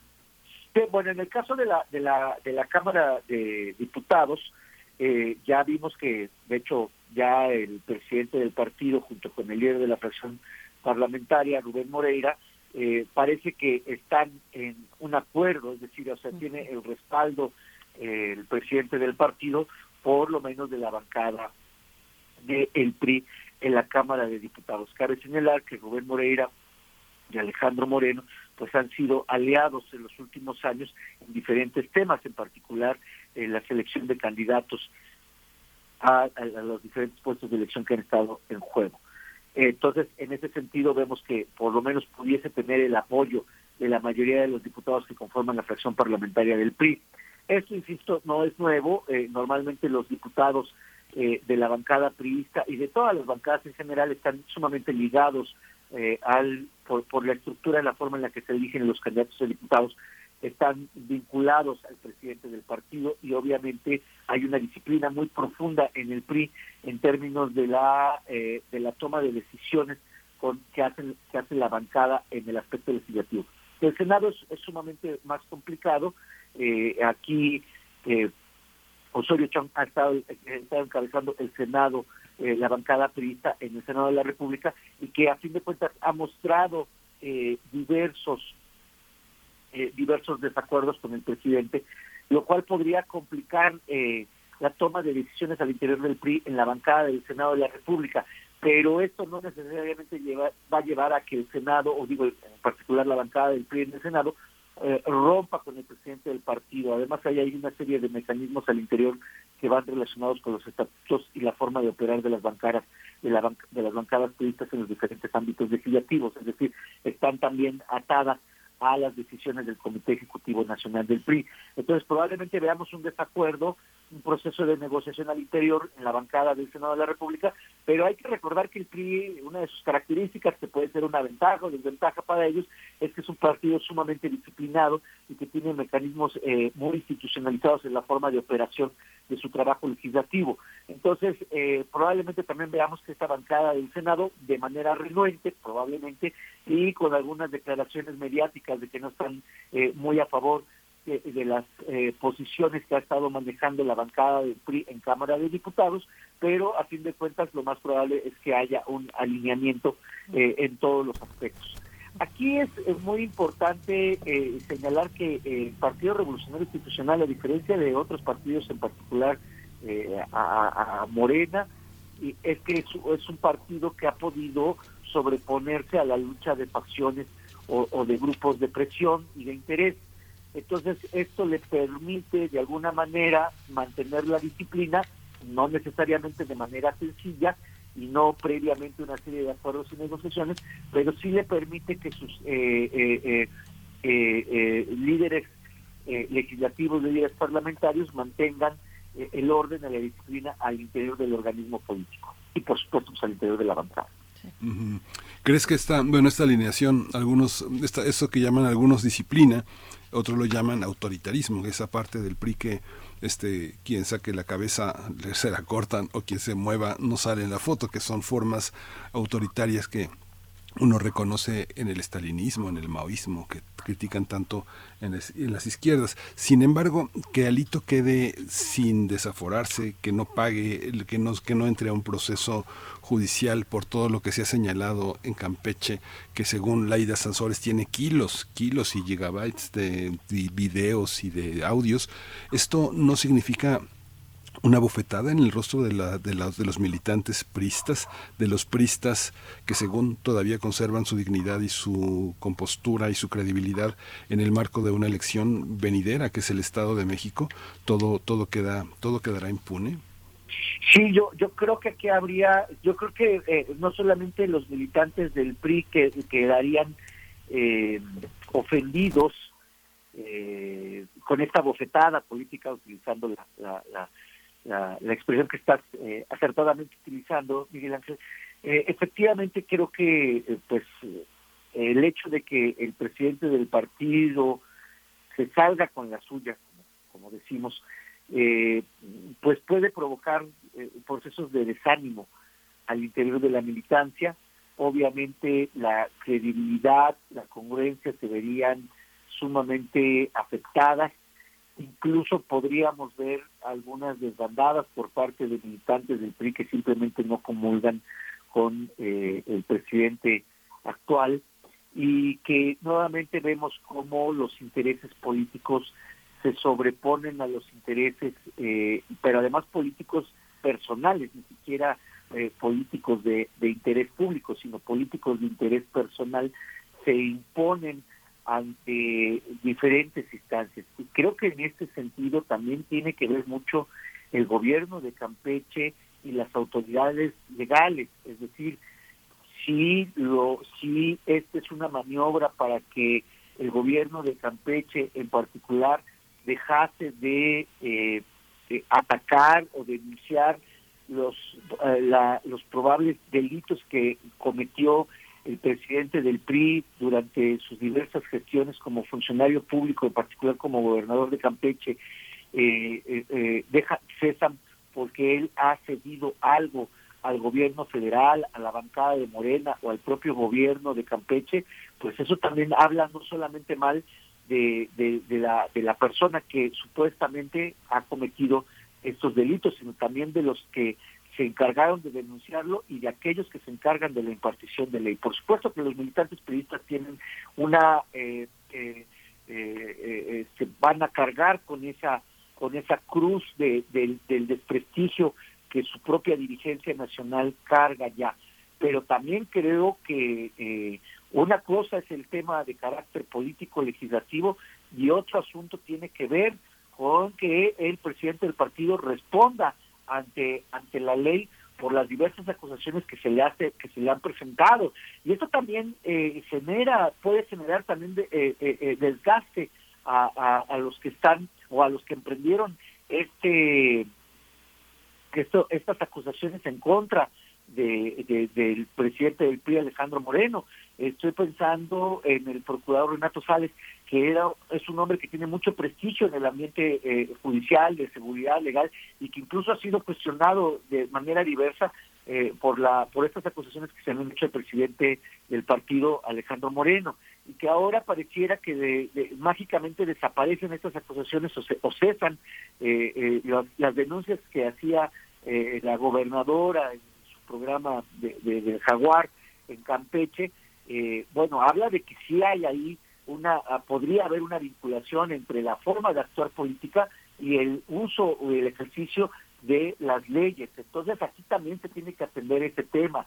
Efectivamente, eh, todos los mexicanos queremos eh, un cambio, queremos eh, que se resuelva el problema de seguridad, queremos que haya elecciones libres, que haya una oposición seria presente propuestas y que esté acostumbrada a ganar y perder elecciones, pero también queremos un ejercicio eh, pleno de derecho, de la legalidad y de que eh, las normas, las leyes no se utilicen de manera facciosa para presionar a diferentes eh, grupos o entidades políticas. Creo que eso también se tiene que revisar. Sería otro otro escenario que no está en este en este programa el día de hoy. Aquí creo que el, el tema es que estas condiciones que ahorita el PRI está presentando. Eh, algunos, eh, ya lo hemos señalado en otros medios de comunicación, podría ser el anuncio de, del fin del PRI. Pero insisto, este partido también tiene una gran capacidad de adaptación. Eh, no es la primera vez que anunciamos que este partido va a llegar a su fin. Al contrario, este partido demuestra una gran capacidad de, de adaptarse a las circunstancias y de sobrevivencia entonces, eh, esperemos que por el bien de la militancia y de la ciudadanía que vota por este partido, porque además hay un, hay un sector de la población que sigue votando por el PRI y que tiene derecho además a votar por este partido, eh, eh, realmente la, la sea congruente en el ámbito legislativo, es decir, que efectivamente presente propuestas que mejoren las condiciones de seguridad. Este tema de Guardia Nacional es un tema que está sumamente complicado y por otro lado que tengan que tenga dirigentes que tengan la solvencia moral eh, ante la ciudadanía y la opinión pública. Pues doctor Edgar Ortiz Arellano, ya veremos cómo evoluciona este momento político, si hay o no condiciones más adelante tal vez para un nuevo acercamiento de cara al 23, vamos a ver qué pasa con el PRI, pero bueno, por, por el momento le agradecemos estas valoraciones, su análisis y ojalá tengamos oportunidad de, encontrarnos más adelante, doctor Edgar Ortiz Arellano. Muchas gracias. Gracias a ustedes, Miguel Ángel Brenesio, les mando un fuerte abrazo y también un gran abrazo a toda su audiencia. Gracias. Otro de vuelta. Nos vamos al corte, nueve con un minuto. Miralina está en la búsqueda de su plenitud como ser humano. Sin embargo, sus deseos del presente luchan constantemente con los sueños de su inconsciencia y los fantasmas de su pasado. Mientras se dedica a construir su casa, va limpiando de su vida los fantasmas de su pasado. A mi lado no sentirás miedo nunca más. ¿Y quién te ha dicho que soy asustadiza? Yo te llevaré a una montaña azul. No existen montañas azules. ¿No querías ir a una montaña azul? Ahora sé que no existen. Al acercarnos a ellas desaparece el azul. De la colección de ficción sonora de Radio UNAM, Memoria del Mundo de México de la UNESCO 2021, presentamos Miralina.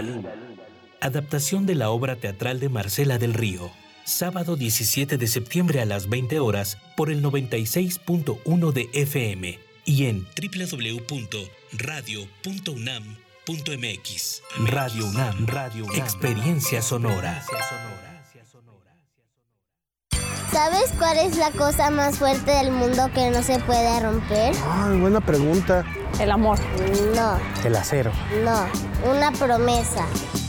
Todos los partidos políticos se comprometieron a escuchar lo que las niñas, niños y adolescentes de México dijeron en la consulta infantil y juvenil 2021 para generar políticas públicas que mejoren nuestro futuro. Conoce los resultados en INE.mx. Mi INE es valioso porque nos escucha y nos une. Es la parte baja de la novena entrada. El juego está empatado. La cuenta al tope y el campeonato de la salud se define en el duelo entre Mamey Canseco al bat y el escurridizo lanzamiento de Brad y el Chupirul. Ya sabemos cómo se las gastan los de la industria chatarra con sus triquiñuelas publicitarias. Con un hit entra la del Gane. Viene el lanzamiento y Mamey Canseco sorprende con un toquecito que va a ser pan molido para la industria chatarra. Esperen, tremendo encontronazo abre la oportunidad al jalapeño Urdiales barriéndose a dar triunfo al club del antojo. Cómeme como nosotros y ponte saludable. Entre acciones y reacciones, seguimos luchando contra el cambio climático y la destrucción del ambiente. Habitare. Agenda Ambiental Inaplazable. Todos los lunes a las 16 horas por el 96.1 de FM después del corte informativo. El cambio es bueno, pero el cambio de conciencia es fundamental. Radio UNAM. Experiencia sonora.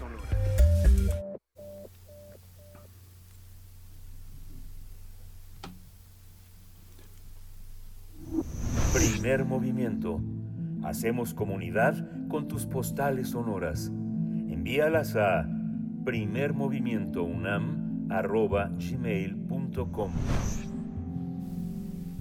9 con 4 minutos de la mañana de este martes 13, martes 13 de septiembre de 2022. Estamos de vuelta luego del corte, breve corte eh, de la hora y pues estamos llegando a nuestro tercer momento, a la tercera hora de transmisión de primer movimiento. Les damos la bienvenida a, esta, a este espacio matutino de Radio UNAM, Radio Pública, Radio Universitaria, donde está todo un equipo, un equipo pequeño pero fuerte también en sus capacidades. Arturo eh, Rodrigo Aguilar en la producción ejecutiva, Violeta Berber en la asistencia de producción, está Arturo González en los controles técnicos, también está Antonio Quijano en cabina, nuestro jefe de noticias, Miguel Ángel Quemain en la conducción. Miguel Ángel, pues muy interesante la hora anterior hablando de esta ruptura de la Alianza Va por México, del paquete económico 2023 también. Bueno, pues muchos comentarios todavía por, por delante, ¿no?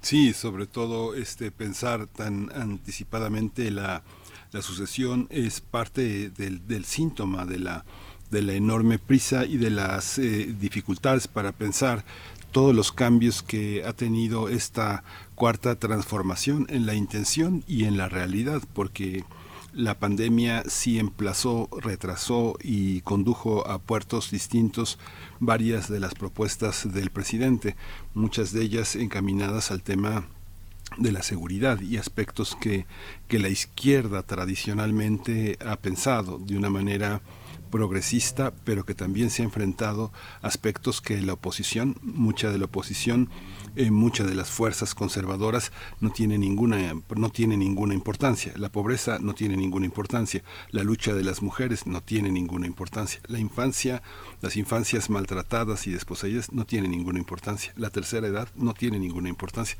Son aspectos eh, que distinguen eh, eso que desde ese aspecto conservador hacia la política social han llamado populismo, esa manera de decir poner por encima a los más desprotegidos en el lenguaje de López Obrador, primero los pobres, ha sido una catástrofe para quienes se han enriquecido ilimitadamente con México. Es algo que resulta para muchos intolerable dar dar su asiento, dar el lugar a quienes no pueden estar parados ya más tiempo porque no se sostienen. Eso ha sido muy difícil, ¿no? Yo creo que no es una ha sido una política de claroscuros porque yo creo que ni el mismo gobierno federal ha sabido a, a ciencia cierta enfrentar muchos de los cambios que ha propuesto. Es como decíamos alguna vez cambiar la llanta del coche en movimiento.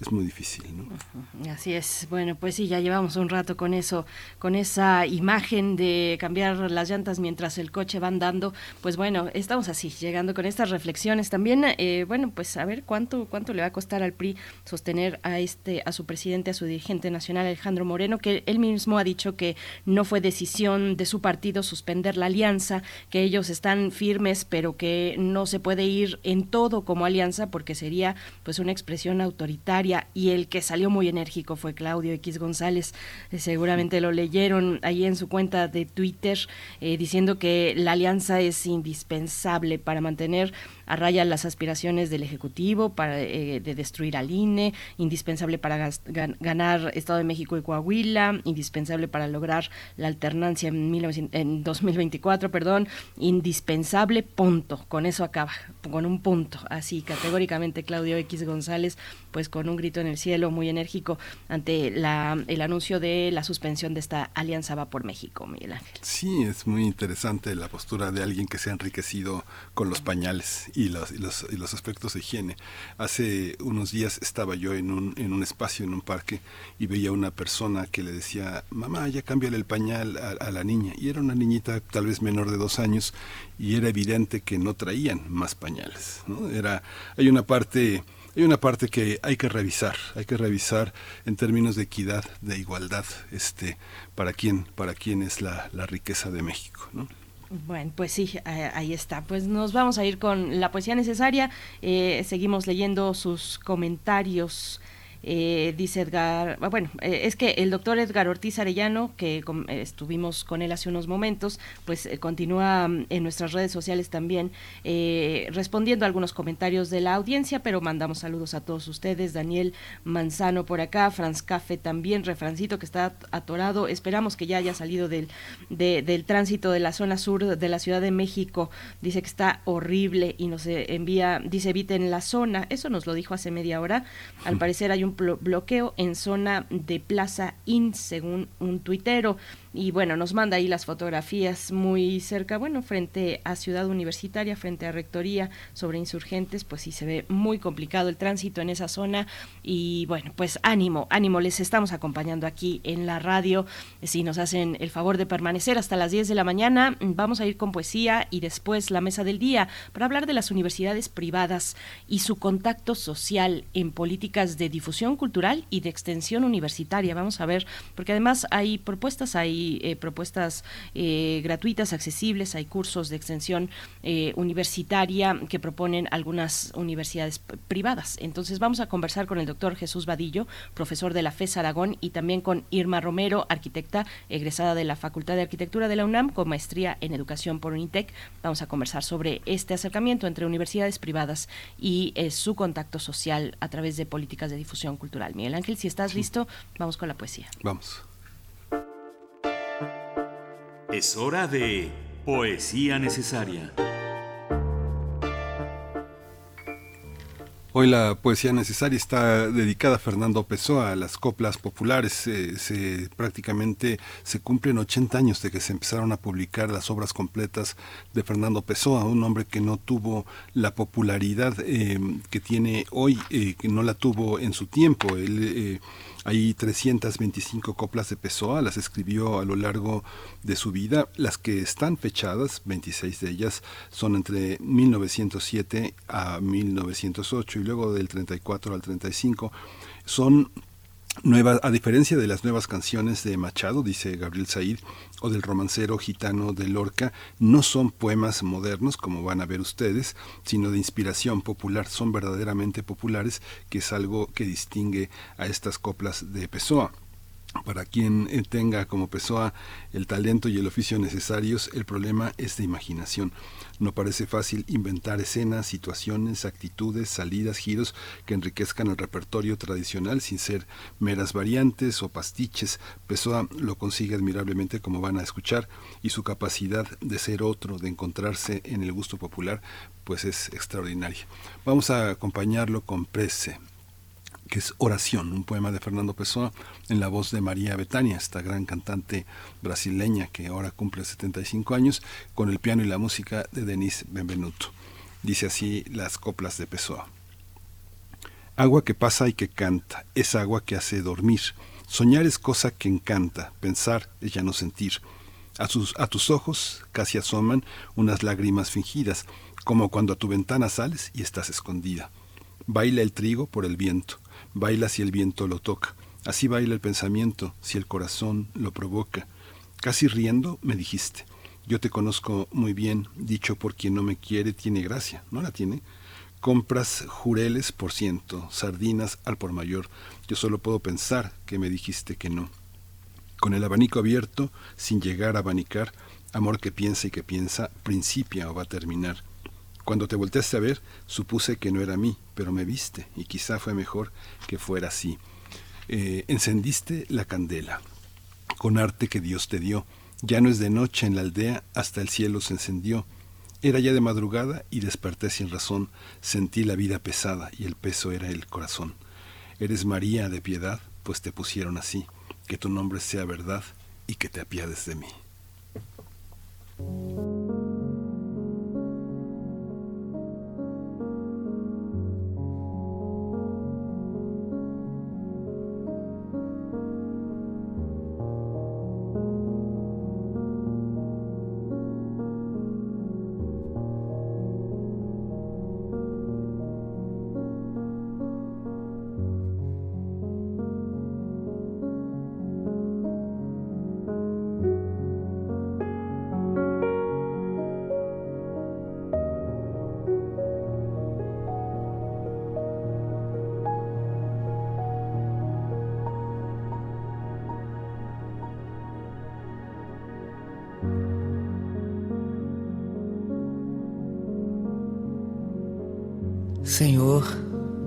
O céu e a terra, que és a vida e a morte,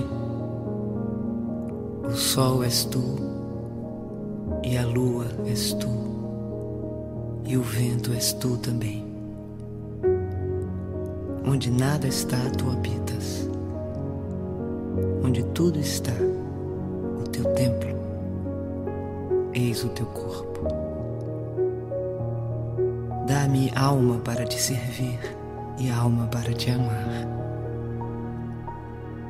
Dá-me vista para te ver sempre no céu e na terra.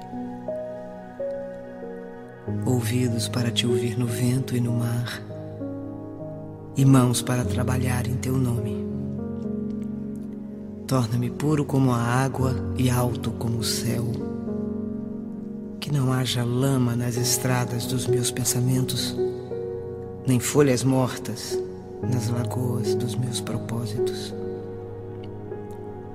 Faze com que eu saiba amar os outros como irmãos e te servir como a um pai. Minha vida seja digna da tua presença.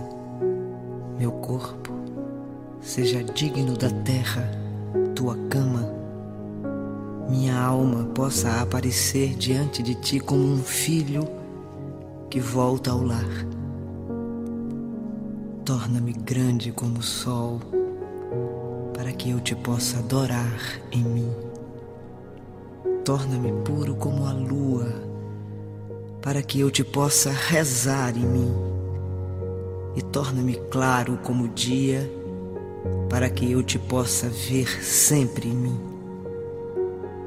Senhor, protege-me e ampara-me. Dá-me que eu me sinta teu. Senhor, livra-me de mim.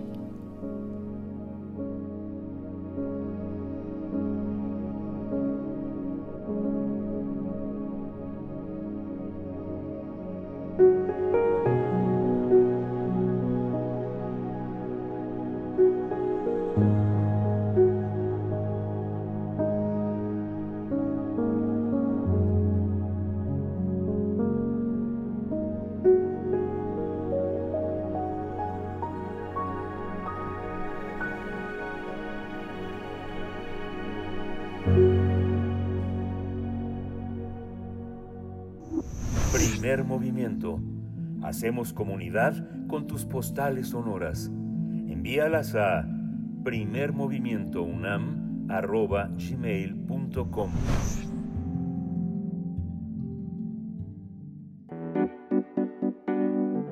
La mesa del día. La, mm, diversas universidades privadas han implementado en los últimos meses una oferta de cursos y talleres dirigidos a la sociedad. Se trata de un acercamiento de estas instituciones a través de políticas de difusión y extensión universitaria. Por ejemplo, la Universidad de La Salle ofrece gratuitamente cursos en línea de la Fundación Carlos Slim para la capacitación de jóvenes que deseen entrar al mundo de los negocios o poder encontrar empleo. Otras instituciones han ofrecido cursos desde 2016, como es el caso de la Universidad eh, de la UAI eh, y JMCA, con el objetivo de fortalecer las competencias de sus alumnos. Pero a partir de este año, bajo el rectorado de Mayra Montealegre Serrano, se ha extendido esta oferta a toda la sociedad y los cursos están dirigidos desde estudiantes de, de cualquier nivel educativo, no necesariamente de esa, de esa casa de estudios. Para ello, la UAI puso en marcha el programa Alas a la Educación. Este consiste en que profesores de la institución donen parte de su tiempo para impartir estos cursos que tienen el propósito de impactar directamente en las competencias, competencias de lectoescritura de toda la población. Los temas que van a abordarse en estos cursos son redacción, hablar en público, entre otros, ya que uno de los problemas que dejó la pandemia es la incapacidad de expresarnos de manera escrita y oral. Y vamos a tener una charla esta mañana sobre las universidades privadas y sus políticas de difusión cultural, extensión universitaria también, para acercarse a la sociedad en general. Y nos acompañan con este propósito. Por mi, por mi parte, presento al doctor Jesús Vadillo, profesor de la FES Aragón. Muchas gracias, doctor Vadillo, por estar esta mañana. Bienvenido a Primer Movimiento. Le saludamos Miguel Ángel Quemain y Berenice Camacho. Buenos días. Muchísimas gracias. Aquí bienvenidos. Bueno, muchas gracias por estar con ustedes. Gracias. Está también la arquitecta Irma Martínez, ella es arquitecta que egresó de la Facultad de Arquitectura de la UNAM, es, tiene maestría en educación en la, en la UNITEC y, forma parte, forma parte de la extensión académica eh, de la de la de, la de la UAI, de la Universidad Yeman Bienvenida, eh, maestra arquitecta Irma Martínez muchas gracias, muchas gracias por la invitación. Perdón, eh, perdón, es Romero, Irma Romero. Tenía una, tenía una edad aquí. Discúlpame, discúlpame, este Irma. Gracias, gracias. Gracias, arquitecta Irma Romero. Pues empezamos esta charla. ¿Cómo, cómo, ¿Qué nos pueden comentar? ¿Cómo se construye pues una perspectiva de, desarrollo comunitario, de incluso de asistencia social, si es que cabe ese término, desde el espacio de las universidades eh, privadas? Voy a empezar en el mismo orden en que les presentamos, doctor Jesús Vadillo, por favor. Sí, mira, en el caso de nosotros como universidad privada, desde que iniciamos con el doctorado, tomamos en cuenta una de las capacidades que debe tener cualquier investigador, cualquier profesionista, es precisamente la capacidad de expresarse de manera escrita y de manera oral. Los cursos en un principio fueron orientados básicamente para el nivel de doctorado. Sin embargo, al paso del tiempo nos dimos cuenta de que esa necesidad es, digamos, eh, hacia todos los ámbitos de la educación, desde todos los niveles. Por eso propiamente a partir de que la profesora, de que la doctora Mayra Alegre tomó las riendas, nos dimos a la idea de por qué no generar propiamente estos espacios a otros niveles, específicamente abrir nuestras puertas como institución a estudiantes de cualquier nivel. Fue así que durante este año hemos dado tres diferentes cursos, dos de ellos de comunicación, uno de SPSS, en el cual nosotros dotamos a nuestros alumnos de las capacidades necesarias para incrementar propiamente sus competencias en estos diferentes ámbitos. ¿Por qué abrirlos? Precisamente porque la pandemia nos dejó una gran enseñanza. A la gente le cuesta trabajo expresarse. La lectoescritura se está perdiendo en algunos casos. Utilizamos emojis, utilizamos otro tipo de situaciones, los cuales no necesariamente es lo más conveniente para ciertos tipos de escritos.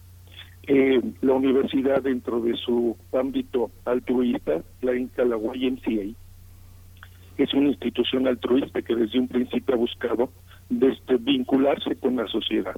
Nosotros sabemos que la educación es una herramienta básica para que la sociedad, cualquier individuo en general, alcance un nivel mucho más alto en cuestiones personales y profesionales. Eh, arquitecta Irma Romero, ¿cómo, cómo lo ve usted? Eh, ¿Cuál es la relevancia de que universidades privadas pues abran sus espacios, un espacio de contacto con la sociedad en general a través eh, pues de esto? El doctor Vadillo dice altruismo, yo les proponía también hablar de un desarrollo comunitario, de asistencia social, ¿cómo lo ve usted? Sí, claro. nosotros, la UAI, pues en realidad llevamos 130 años en México trabajando por la sociedad. Eh, realmente esta parte de voluntariado y de trabajo eh, han sido durante muchos años.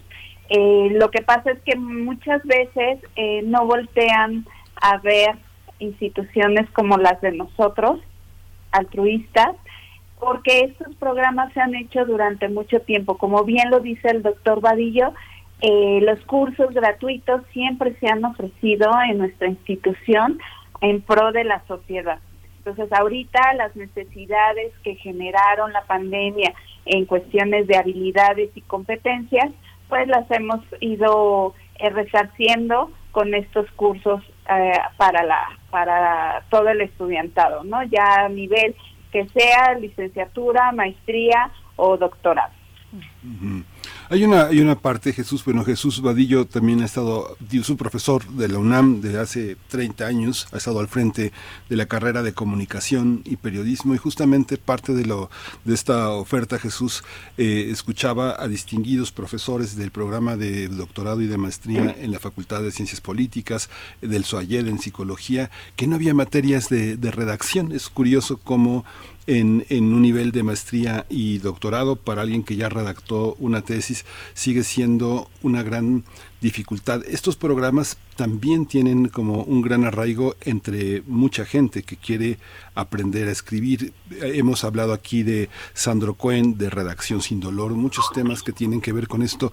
¿Por qué no podemos terminar de aprender a escribir en un país que tiene tantas canciones, tanta poesía, tanta expresión popular, eh, albures, eh, adivinanzas? ¿Qué nos pasa? Bueno, desde mi punto de vista hay varias situaciones. Por ejemplo, nunca logramos realmente afianzar el concepto de elementos como ortografía, sintaxis, gramática en general. Entonces nos quedamos siempre a medias. Tú bien dices, yo soy profesor también aquí de la UNAM y doy precisamente las materias que tienen que ver con el taller, taller de redacción y sin embargo nos damos cuenta que, por ejemplo, alumnos que llegan, por ejemplo, hasta los últimos semestres siguen teniendo carencias. Y estamos hablando de una carrera que propiamente es comunicación. Yo he dado clases a diversos niveles, desde lo que es propiamente licenciatura, especialidad, maestría y doctorado, y me doy cuenta de que las necesidades son siempre las mismas. Hay que aprender propiamente a ordenar el pensamiento. Así como pensamos, es así como escribimos. Entonces, es una cuestión básicamente de ordenar el cerebro para ubicar claramente cómo debemos de plasmar las ideas de tal manera que sean claras y sencillas.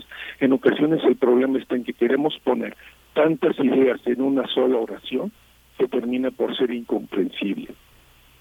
En este caso, si está bien hecho y es simple, es doblemente bueno. ¿Por qué? Porque en este sentido las ideas tienen que ser claras desde la concepción del quien lo está escribiendo. Si nosotros no logramos pensar claramente, nuestros mensajes van a ser igualmente difusos para quien nos está captando. Como te había comentado, estos cursos nacen primero por una idea que tuve yo de que como tú recuerdas en la UNAM siempre damos cursos intersemestrales para nuestros alumnos.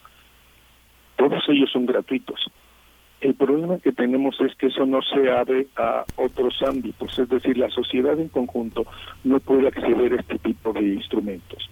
En este sentido, nosotros lo que estamos haciendo es replicar este mismo modelo con la salvedad de que durante este año, y gracias también al apoyo que nos ha dado en este caso la rectora, dijimos, bueno, ¿y por qué no abrirlo?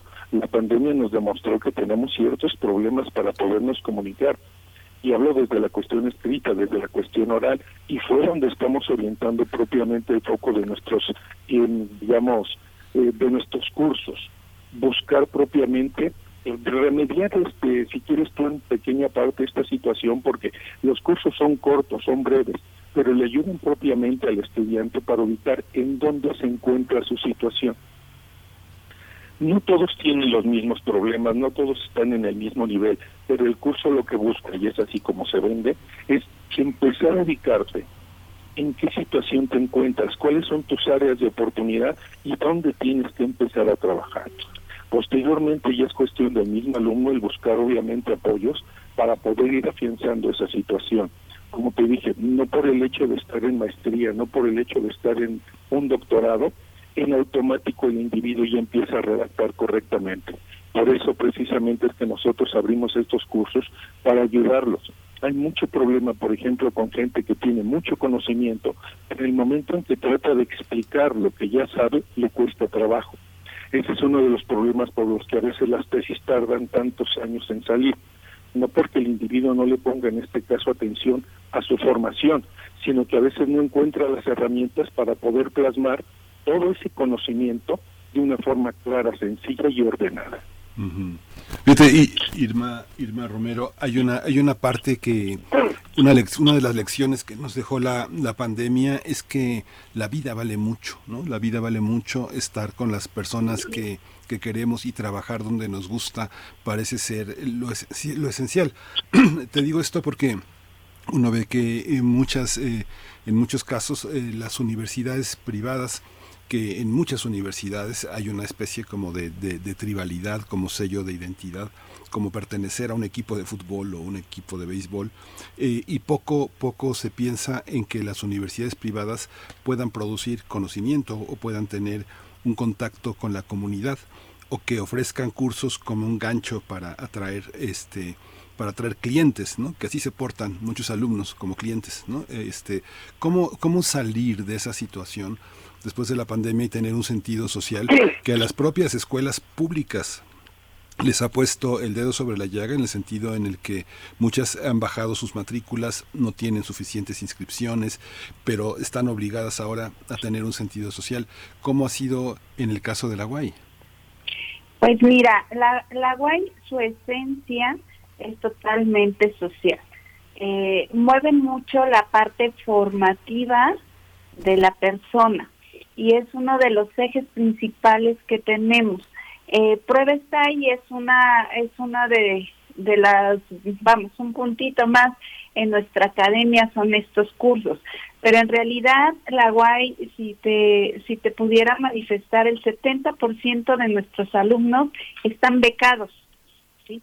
y les mantenemos su su beca nosotros eh, nuestra nuestra visión pues es siempre es el espíritu que lo llevamos a través de los centros comunitarios eh, la otra parte es la mente que la, la llevamos a través de la universidad y el cuerpo lo llevamos en la parte de lo que es la práctica con los centros deportivos. Entonces, esta trilogía que nosotros manejamos, pues es la, la integridad del ser humano.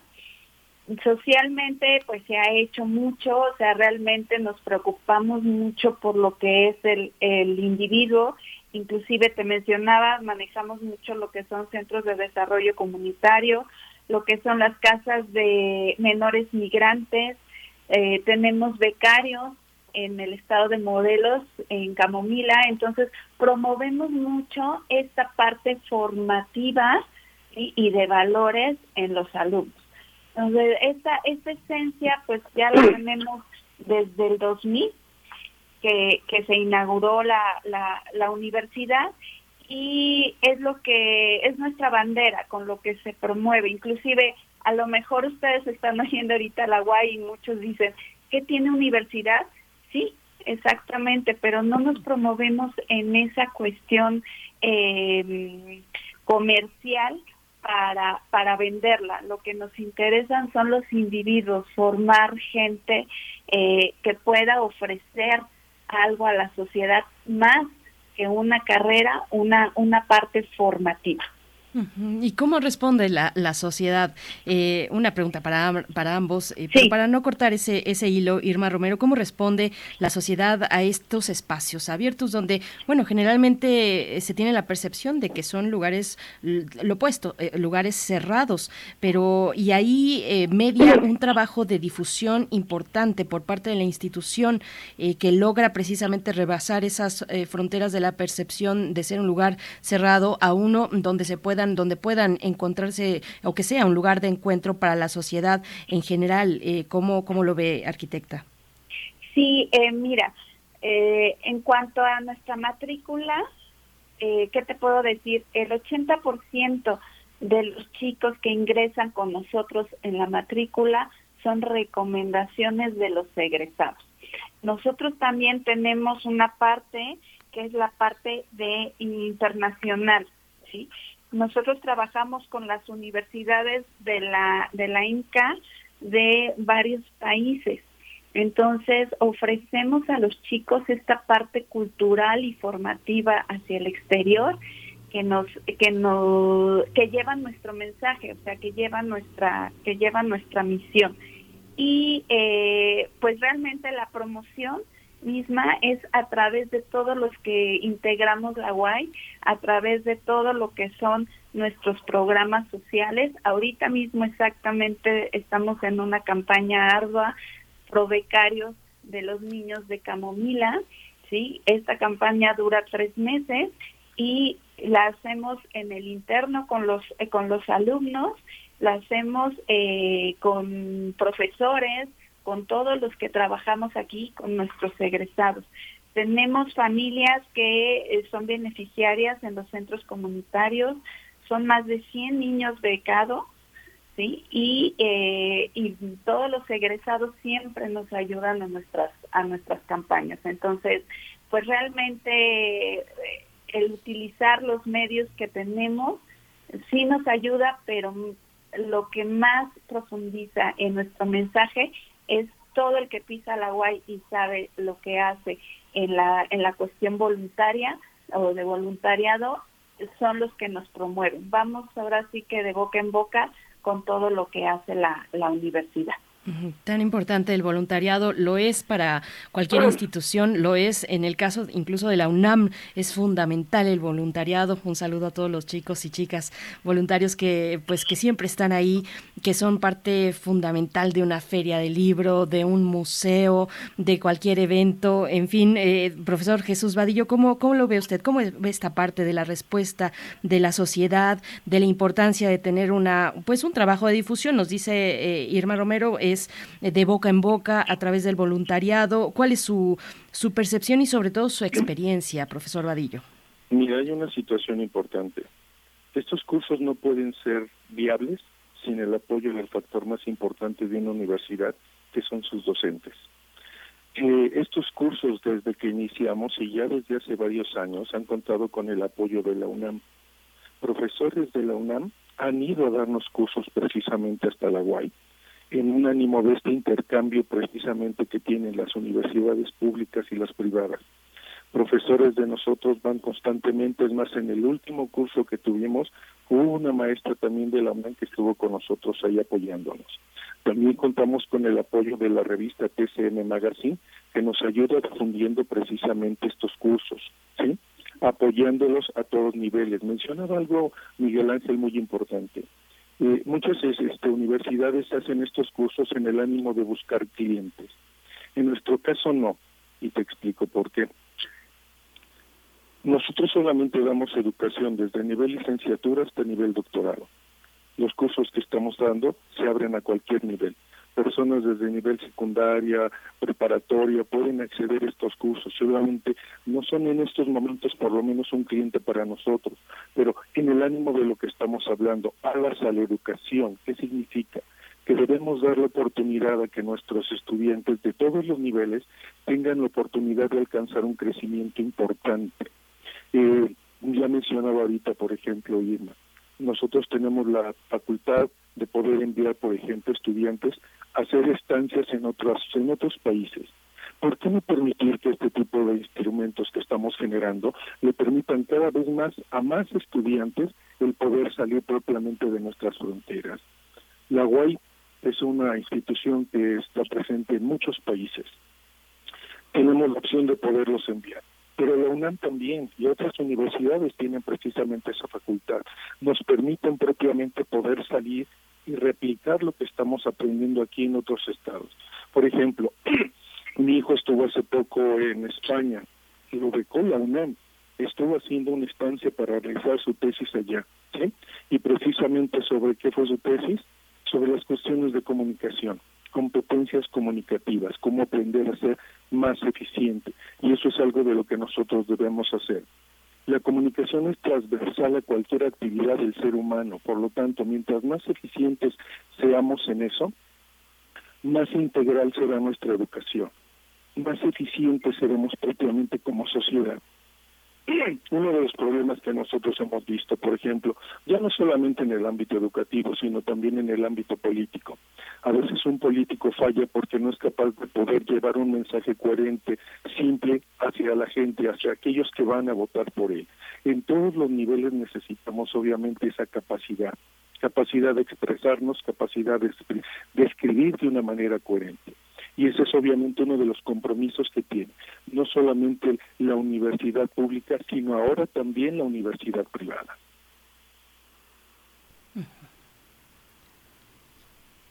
Esta visión, este, eh, Irma Romero y Jesús Vadillo, eh, hay un conjunto de universidades que justamente este año empezaron a hacer toda una serie de labores eh, propositivas hacia la gente. Sin embargo, muchas de estas universidades son confesionales. Pienso en la universidad, en la Universidad La Salle, pienso en la Universidad Anáhuac, pienso en este conjunto de universidades que forman parte como de este, una especie como de corredor donde está la Janet Klein, el propio ITAM, la Universidad Intercontinental, la Universidad del Pedregal. Digamos que no hay manera de tener una visión de conjunto si no discutimos estos temas. Me pregunta un amigo por qué la Guay, porque cada vez más también universidades, y esta idea vino de ti, que nos conocemos y que nos conocemos no en el patio de la Guay, sino en la, en la, en la sala de profesores de la FES Aragón, que justamente de la UNAM mucho del personal que tiene el ITAM, que tiene la Universidad del Pedregal, que tiene la Intercontinental, que, la, que tiene la del Valle de México, es la de nuestra casa de estudios. ¿Cómo, cómo influye esta parte, Jesús? ¿Cómo influye esta parte de, profesores que son de una educación laica, de una educación científica, en universidades que tienen, que tienen en parte, algunas tienen hasta su capilla, ¿no? Para irte a confesar o a rezar. ¿Cómo funciona esta parte? Bueno, en el caso de nosotros pensemos en la UNAR donde tenemos libertad de cátedra. Obviamente aquí no hay línea, aquí no hay, por decir de alguna manera, una posición que tengamos que defender. En el caso de nosotros, como acabo de explicar, profesores de la UNAM están esparcidos en todas las universidades que tú me digas, siempre hay un estudiante, perdón, siempre hay un profesor de la UNAM. En el caso de nosotros, cerca de un 30-40% de los profesores que tenemos a nivel de doctorado vienen específicamente de la UNAM, ¿sí? Y lo que tenemos aquí es que hay libertad de que cada uno maneje su propia perspectiva, su propia filosofía. Mientras aporte propiamente para el beneficio del estudiante, adelante. Ahora, yo no estoy peleado con la cuestión de los valores que pueda tener cada universidad. Son perfectamente válidos obviamente es una filosofía institucional que hay que respetar pero por ejemplo lo que aporta a nosotros, hablando en el término de profesores de la UNAM, es precisamente esa libertad de criterio, esa libertad de pensamiento. Eh, maestra Irma Romero. Sí, miren, eh, yo soy profesora de la Facultad de Arquitectura hace más de 20 años. Eh, los, los, los profesores que nos formamos o los egresados de la UNAM, pues tenemos una formación social tenemos una visión totalmente social, por eso, por eso engranamos perfectamente con, con instituciones como la UAI, que es laica y que aunque conserva los, los valores cristianos, pues son valores universales, ¿no? No solamente de, de ese, de, con esa particularidad, ¿sí? Y entonces, esta, esta parte formativa social, a nosotros como profesores formados en la UNAM, nos da cabida en muchas universidades. Ahorita, como, como bien dice, hay muchas universidades pues que están tomando esta parte del voluntariado social y esta cuestión y, y es válido, o sea, realmente es válido y qué bueno y ojalá lo, lo, lo hagan para la sociedad. Eh, pero bueno, pues eh, a nosotros al tener 130 años de voluntariado, pues, eh, pues ya sabemos más o menos el camino que, que, forjamos, ¿no? Entonces, la UNAM verdaderamente es una plataforma social para, para que tengamos cabida en cualquier, en cualquier universidad. Entonces, estos, estos movimientos que se están haciendo ahorita, tanto en la parte eh, de, de incluir a todos los que fuimos formados por la UNAM eh, en, en cualquier universidad, pues, pues es un, es un plus que tenemos de nuestra alma mater porque eh, tenemos cabida en cualquier parte de la sociedad, ya sea como docente, ya sea como trabajadores o ya sea en el crecimiento eh, formativo en alguna de las instituciones este, educativas, ¿no? Sí, y en el, en el comentario que hacía Miguel Ángel Quemain sobre eh, universidades privadas que incluso tienen su capilla, que tienen este, este origen y esta formación, bueno, por supuesto que está ahí la Ibero, la Ibero jesuita, pero y, con un trabajo social muy valioso, muy sólido, por ejemplo, pienso de inmediato en términos de derechos humanos, ¿no? En temas de derechos humanos, pero también está el claustro de Sor Juana con una visión distinta que también aporta eh, a la cultura, tiene un aporte importante hacia la cultura como, y, bueno, ya llegando y acercándonos hacia poco a poco al cierre de esta, de esta charla, estamos conversando con el doctor Jesús Vadillo y la arquitecta Irma Romero. Eh, arquitecta, ¿cuál es, ¿cuál es la oferta? ¿Cuál es la oferta de extensión universitaria? ¿Qué hay en oferta gratuita, por ejemplo, para eh, diversos, diversos públicos? Cuéntenos un poco más de los detalles de la propuesta que hacen desde la UAI. Sí, este, nuestra propuesta es totalmente de crecimiento eh, va, la base es la licenciatura, pero tenemos un crecimiento de posgrado y un, eh, un crecimiento de educación continua. Tenemos lo que son certificaciones, tenemos los cursos gratuitos formativos, como bien lo mencionaba el doctor, tenemos toda nuestra oferta de posgrado, incluyendo lo que sería el doctorado. Todo esto con una visión eh, hacia la sociedad hacia una sociedad mexicana que ha sido golpeada económicamente y que instituciones como nosotros eh, los adoptamos, apoyamos a ese crecimiento cultural y que damos opciones, ¿no? Eh, ¿A qué me refiero con opciones? En cuanto a horarios, en cuanto a guías, eh, tenemos mucha, mucho docente excelentemente bien preparado.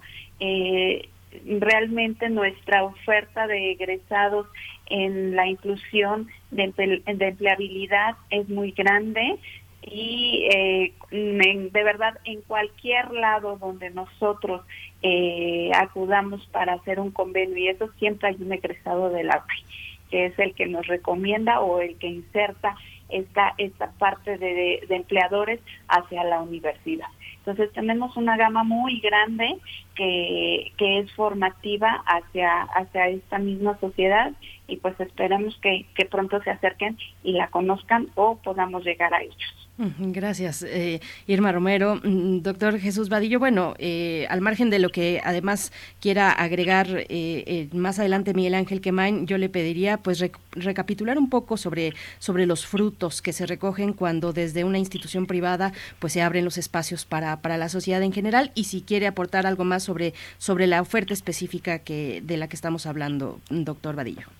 Sí, mira, por ejemplo, los cursos que vamos a dar y que ya vimos, están orientados, como habíamos dicho, a ofrecer herramientas de corte metodológico, herramientas de análisis y sobre todo cuestiones de comunicación. Redacción específicamente han sido los cursos que hemos dado y otros que vamos a dar. En este sentido, pues habíamos quedado, este Miguel Ángel Quemain y yo, de ofrecer 10 becas gratuitas para que tomen algunos de los cursos que nosotros vamos a dar en próximas fechas a través de ustedes. Es obviamente una forma también de corresponder al al apoyo que nos ha dado la sociedad, nos ha mantenido en estas épocas, por ejemplo, tan duras que fue la pandemia. Sí sufrimos al igual que todas las universidades, pero tanto los estudiantes como los docentes han hecho su mejor esfuerzo, siguen confiando en nosotros y obviamente es una forma de retribuir a la sociedad algo de lo que hemos recibido de ella. Entonces, Miguel Ángel, pues bueno, ahorita la profesora Irma, la doctora, la arquitecta Irma, nos va a dar los teléfonos para quienes se quieran inscribir. Bueno, a través de ustedes, obviamente, tenemos 10 becas gratuitas para ofrecer en este momento. Sí, gracias, doctor Vadillo. Este, les ofrezco los números de la, de la universidad. Las líneas es el 55 52 55 47 05 pueden eh, en el conmutador ver exactamente con el Centro de Atención Preuniversitaria o la Secretaría Académica y ahí les damos todos los informes. Tenemos el correo primer movimiento unam gmail.com para quienes no, no tomaron el teléfono y que tengan interés o que escuchan el podcast se puedan comunicar con Tamara Quiroz, este, quien está en nuestras redes sociales, para poder tener el contacto también con ustedes, para quienes no, no alcancen, no alcanzaron a tomar el dato, puedan, puedan en nuestras redes sociales eh, acceder a eso. Así es, así es, Miguel Ángel. Sí, directo directamente, perdón, desde al correo, al correo no en redes sociales, sino en nuestro correo electrónico primer movimiento UNAM arroba gmail.com y yo repito el teléfono que nos ha dado la arquitecta Irma Romero 55 52 55 4705 ahí en el conmutador hacia el centro de atención prouniversitaria pues Miguel Ángel no sé si tengas otro comentario y bueno te dejo te dejo la voz. Sí no muy interesante. Pues agradecerles agradecerles su presencia.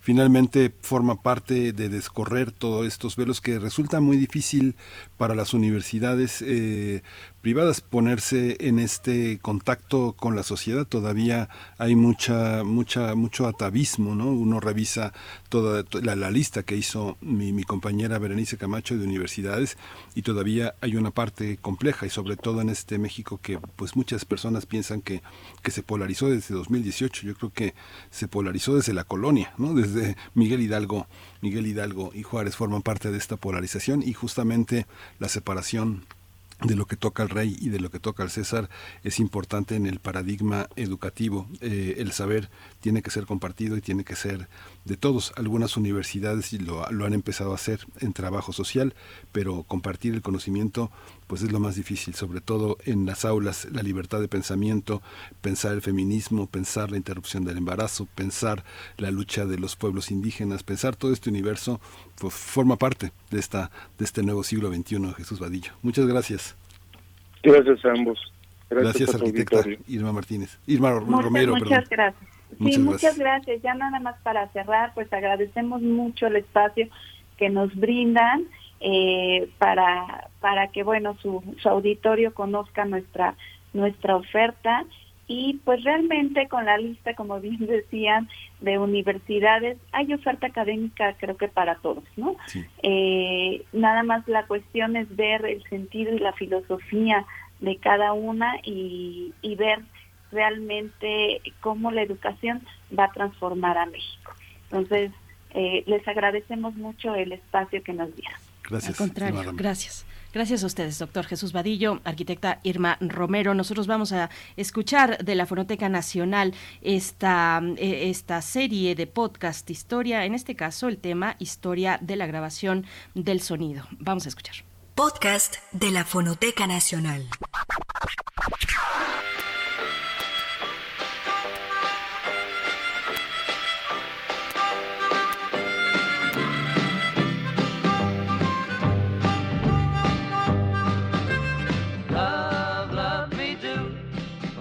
Hoy en día podemos llevar miles de canciones en nuestros bolsillos, en una memoria flash o en el teléfono. Sin embargo, hace unos cuantos años lo común era escucharlas en otros formatos, como los discos compactos, los minidiscos y antes que ellos, en cassettes de cinta magnética, en discos de vinil y mucho antes, en los cilindros de cera y el gramófono.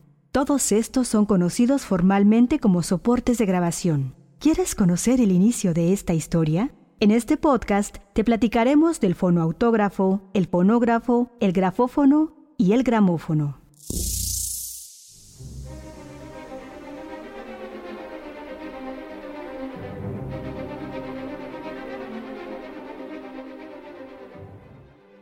En la segunda mitad del siglo XIX surgieron un buen número de invenciones y descubrimientos que maravillaron al mundo y comenzaron a cambiar nuestras vidas.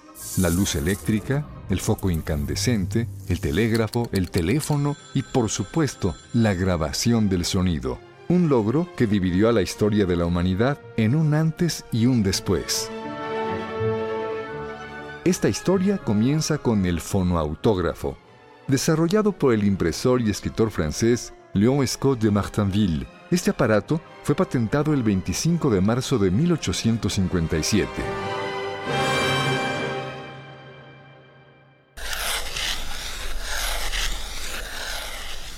Se trataba de un dispositivo que transcribía el sonido a un medio visible, pero que no podía reproducirlo. El aparato consistía en un cuerno que recogía las ondas y las llevaba a una membrana, a la que estaba atada una cuerda.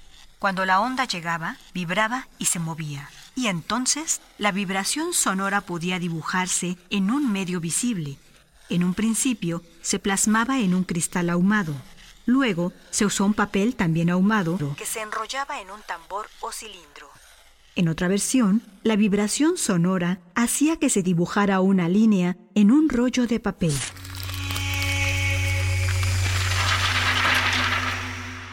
Entre tantos experimentos, hoy sabemos que fue el 9 de abril de 1860 cuando Scott de Martinville logró, con su fonoautógrafo, lo que se considera la primera grabación sonora de la historia, la canción Au clair de la lune.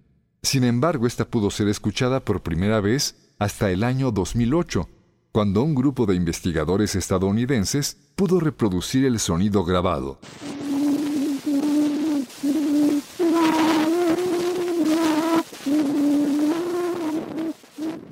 Algunos años después, otro científico creó un aparato con el que la gente podía hacer grabaciones caseras de voz o de música.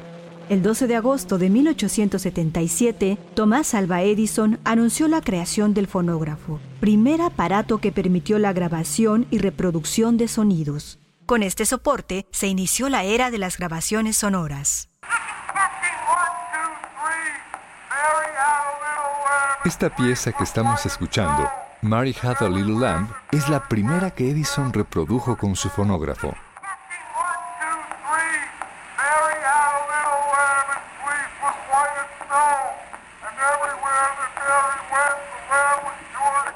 El fonógrafo funcionaba mediante un sistema de grabación y reproducción analógica muy simple. Un rodillo que se movía a mano hacía girar un cilindro de cartón cubierto de estaño. Al hablar frente a la bocina o corneta, las ondas sonoras eran recogidas por un diafragma que las transformaba en vibraciones mecánicas, las cuales movían una pluma o aguja que registraba un surco en forma de espiral a lo largo del cilindro. Para reproducir el sonido se invertía el proceso. Al hacer girar el rodillo con la aguja colocada en el surco, las oscilaciones grabadas en el cilindro producían vibraciones en el diafragma que eran amplificadas por la corneta hasta un volumen audible. Y voilà, se podía escuchar el sonido grabado. Poco a poco, Edison realizó mejoras a su invento, y uno de ellos fue la sustitución de la cera por celuloide, en 1902 comenzó la comercialización de cilindros hechos con este material. Posteriormente, la compañía desarrolló un cilindro de plástico y casi al mismo tiempo se introdujeron los cilindros de 4 minutos, los cuales conseguían el doble de tiempo de reproducción que los cilindros estándar. Edison llamó fonógrafo al aparato inscriptor de sonido, fonograma a la pieza y foneto al aparato reproductor de sonido. En 1909, el entonces presidente de México, Porfirio Díaz, recibió como obsequio un fonógrafo por parte de Edison.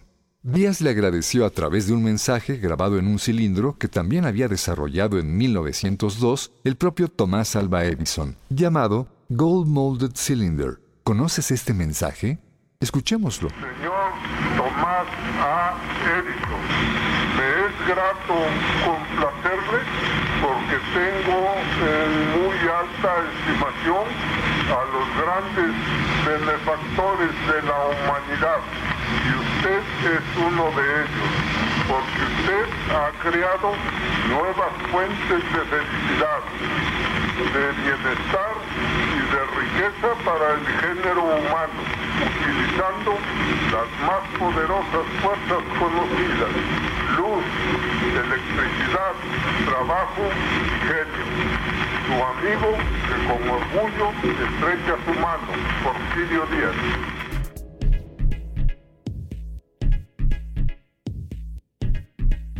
El desarrollo de la ciencia nunca para. En 1886, nueve años después del invento del fonógrafo de Edison, el científico e inventor del teléfono, Alexander Graham Bell, consideró que el fonógrafo de Edison podía mejorarse y le pidió a su primo, el químico Chichester Bell, y al científico Charles Tainter que desarrollaran un fonógrafo mejorado. En 1887, Bell y Tainter patentaron el grafófono a nombre de su Volta Graphophone Company. Esto dio origen al grafófono de cilindros de cera. Este nombre deriva del latín grafos, escritura, y fono, sonido. Uno de los cambios que se introdujo en este nuevo formato fue la sustitución de la hoja metálica por un cilindro recubierto de cera. Bell y Tainter descubrieron que una grabación con este material podía reproducir el sonido con mayor nitidez. La aguja del grafófono podía flotar con mayor libertad sobre el cilindro de cera y esto aseguraba una conversión más clara del sonido. Y es que los cilindros de cera ofrecían menos resistencia para la grabación y las ondulaciones podían ser más profundas. Otra ventaja es que contaba con una bocina más grande que hacía que el diafragma fuera más sensible y además se le agregó un motor eléctrico para resolver los problemas de las fluctuaciones de la velocidad.